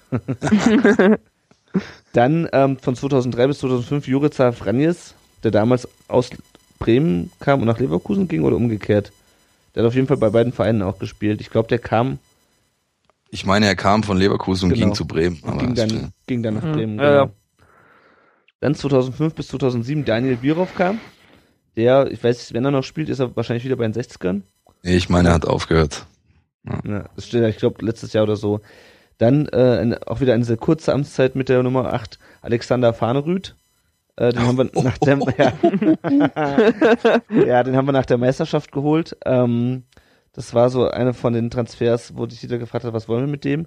Ja, ich sag, ich sag nur, der Kfz-Mechaniker hat zugeschlagen. genau. Der Fahnerüth, der spielt, glaube ich, noch, der spielt, glaube ich, bei Straßburg. Ja, da kam er auch her damals, Ja, meine genau. ich. Dann äh, Jan Schimak von 2008 bis 2010. Ähm, ja, war auch nicht so mit, ähm, mit, mit Erfolg gesegnet bei uns. Äh, spielt, glaube ich, mittlerweile wieder in, in Tschechien. Ähm, dann von 2010 bis 2013 und damit eine der längsten äh, Amtszeiten und mit dieser Rücknummer äh, zu Stravko Kuzmanovic, der jetzt in Italien spielt, wenn ich äh, es richtig weiß. Ich meine, der spielt beim, beim FC Turin. Aber ich müsste es auch lügen. Ähm, ja, dann zwei Jahre lang, doch so lang war er bei uns, äh, äh, unser Lieblingsspieler der letzten zwei Jahre, Moritz Leitner. Und seit dem vergangenen Sommer trägt es Lukas Rupp äh, die Rückennummer 8. Ja, aus dieser illustren Reihe, welcher ist denn eurer, euer Spieler der Folge? Also ich glaube äh, ganz klar Marco Haber. Das ist so die Zeit, äh, wo ich wirklich aktiv Fan geworden bin. Also oder wo ich, ähm, sag mal mal, mehr mitbekommen habe und ich kann mich noch wunderbar an das tragische Dreieck erinnern und ich glaube, für mich ist es definitiv der Haber. Philipp, wie schaut's bei dir aus? Stravko Kuzmanovic. Allein schon, weil der Name Poesie ist. Ja, Stravko Kuzmanovic. Ähm, bei uns hat sich damals in der in, im Blog irgendwie der der Spruch Kuzma Beste äh, ins, äh, ja, hat sich da irgendwie entwickelt. Ähm, ich habe den Kerl sehr gemocht, weil er einfach so ein bisschen so ein Schluder, Schludri war, ja, mit überragendem Talent au, äh, ausgestattet, aber er wird es nie wirklich weit bringen, auch wenn er bei Inter war und so weiter und so fort. Aber so dieses, dieses Tragische äh, bringt er einfach mit, was gut zum VfB passt. äh, hat eigentlich alle Anlagen, macht aber nicht wirklich was draus. Und ähm, was ich auch äh, sehr an ihm schätze, er war der letzte Spieler, der unser Trikot trug mit dem Brustring, der ein direktes Freistoßtor erzielt hat, und zwar gegen Bayer Leverkusen. Ja. Äh, 2010, 11, sowas, keine Ahnung. Oder was? So, nee, nee, warte mal, wann war er da? 2010 bis 2013. Ja, ja, ja, ist auf jeden Fall schon länger her. Ähm, ja, schön unter der Mauer durch, äh, rechtes Eck unten. Ja, hat er gut gemacht und deswegen ist es mein Spieler der Folge. Ja, Tom, es tut mir leid, ich muss dich schon wieder äh, überstimmen. Wie, wie immer, wie immer. ich habe den Tom schon letzte, bei der letzten Folge überstimmt, als ich Martin Harnik über, wen war's? Ich weiß es gar nicht mehr. Aber ich kann mich auf Kusma auch ähm, äh, einschießen. Das wäre meine Top 2 gewesen. Ja, also ich muss also zum einen, ich hätte das nämlich das sonst auch angeführt mit dem äh, mit dem Freistoß und ich fand ihn auch immer sympathisch. Der war irgendwie, ja, genau, so, so ein kleiner Schludri halt, aber irgendwie irgendwie fand ich ihn cool. Aber du hast recht, der wird sich wahrscheinlich nie durchsetzen. Genau, ich habe mich äh, gegen für Martin Harnik und gegen Silvio Meissner entschi- entschieden. Genau. Äh, bei der Folge 7, Silvio Meissner, der immerhin acht Jahre lang die 7 getragen hat beim VfB, ähm, was ja auch selten ist. Ja, ähm, dann ist von unserer Seite her ähm, Zdravko Kuzmanovic. Der Philipp, sag mal nochmal den Namen, du. Bei dir hatte das irgendwie äh, einen geileren Vibe. Stravko Kuzmanovic. Ah, beste. Beste, genau. Ja. Sehr schön. Ja, dann ist von unserer Seite her der ähm, eben genannte Spieler, der Spieler der Folge herzlichen Glückwunsch nach Turin oder wo immer er sich aufhält. Aber ähm, nicht nur wir äh, entscheiden ab jetzt, wer der Spieler der Folge ist. Auch ihr habt die Möglichkeit dazu. Ich werde äh, im Nachgang zu dieser Folge entweder in den Beitrag zur Folge oder in einem separaten Beitrag eine Abstimmungsmöglichkeit auf dem Blog einrichten. Und da habt ihr alle die Möglichkeit, auch für Marco Haber zu stimmen und den Tom glücklich zu machen. Oder wenn ihr Ja, ich bin voll glücklich mit Kusma Beste. oder wenn es denn sein muss, für Alexander Fahnerüth, das liegt dann ganz in eurer äh, demokratischen Hand. Genau. Ja, dann noch einen kurzen, Hi- kurzen Hinweis. Äh, Wir hatten ja letzte Woche den Jens zu Gast. Der Jens, äh, hat, dem hat es so, sehr, so gut gefallen, äh, in der Mikro zu sprechen, dass er jetzt gestern Abend, glaube ich, äh, das VfB Exklusiv Fanradio gestartet hat und mit dem äh, Benjamin von äh, früher Goldman Sachs, jetzt tragisches, zwei, äh, tragisches Dreieck, ja. Der Ähm. Marco Haber des, äh, des Bloggings. genau. ähm, dass die gestern auch ein Fanradio aufgenommen haben. Äh, das lässt, die senden das live. Äh, man kann sich das jetzt noch bei denen auf der Seite anhören. Hört da auf jeden Fall mal rein. Auch sehr interessant. Der Benny hat ja auch immer viel zu viel zum VfB zu sagen. Ja, dann vielleicht noch ganz kurz, Tom, möchtest du noch mal den Leuten sagen, wo sie uns finden? Uns findet man auf rundumdenbrustring.de. bei Facebook unter facebook.com slash rund um den Brustring und natürlich auch bei Twitter unter rund UD Brustring. Also das Ad davor habe ich noch vergessen. Ja, genau. Philipp, wo findet man dich denn, wenn man dich kontaktieren möchte? ja, man kann, kann, äh, kann, kann ja vorkommen, ich meine. Man, ja, kann vorkommen. Nein, ähm, man, man findet mich äh, eigentlich primär bei Twitter. Ja, also da ist es eigentlich äh, am, am leichtesten mit mir in Kontakt zu treten unter lpb12. Äh, ansonsten in Möhring im Pressehaus und da gibt's äh, gibt's diverse Möglichkeiten von Kontaktformularen über E-Mails äh, mit uns oder mit mir in Kontakt zu treten. Aber am einfachsten ist es über Twitter, würde ich sagen. Sehr schön. Ja, dann Philipp, äh, vielen Dank, dass du dir die Zeit genommen hast. Ich glaube, wir haben schon wieder einen neuen Längenrekord gebrochen. Ja, ich sehe hier zwei Stunden. Über zwei Stunden. Zwei Stunden sehe ich hier gerade, ja. Um Genau. Himmels Willen. Ja, auf jeden Fall vielen Dank, dass du dir die Zeit genommen hast. Ich fand es ein sehr interessantes Gespräch. Ähm, Tom, es war auch wie immer schön, mit dir über den VfB zu sprechen. Ja, Ähm, ist, äh, gleichfalls. Äh, war sehr schön mit äh, Philipp und dir. Könnte man auf jeden Fall irgendwann mal wiederholen. Hat sehr viel Spaß gemacht. sehr, sehr gerne. Ja, dann würde ich sagen, ähm, auf drei Punkte morgen und euch noch einen schönen Abend. Ja. Auch Haut danke, rein. dass ich da sein durfte. Passt. Sehr, Hat sehr großen gern. Spaß gemacht. Also, ciao.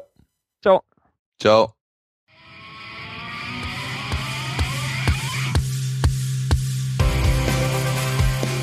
Rund um den Brustring. Der VfB Stuttgart Fan Podcast.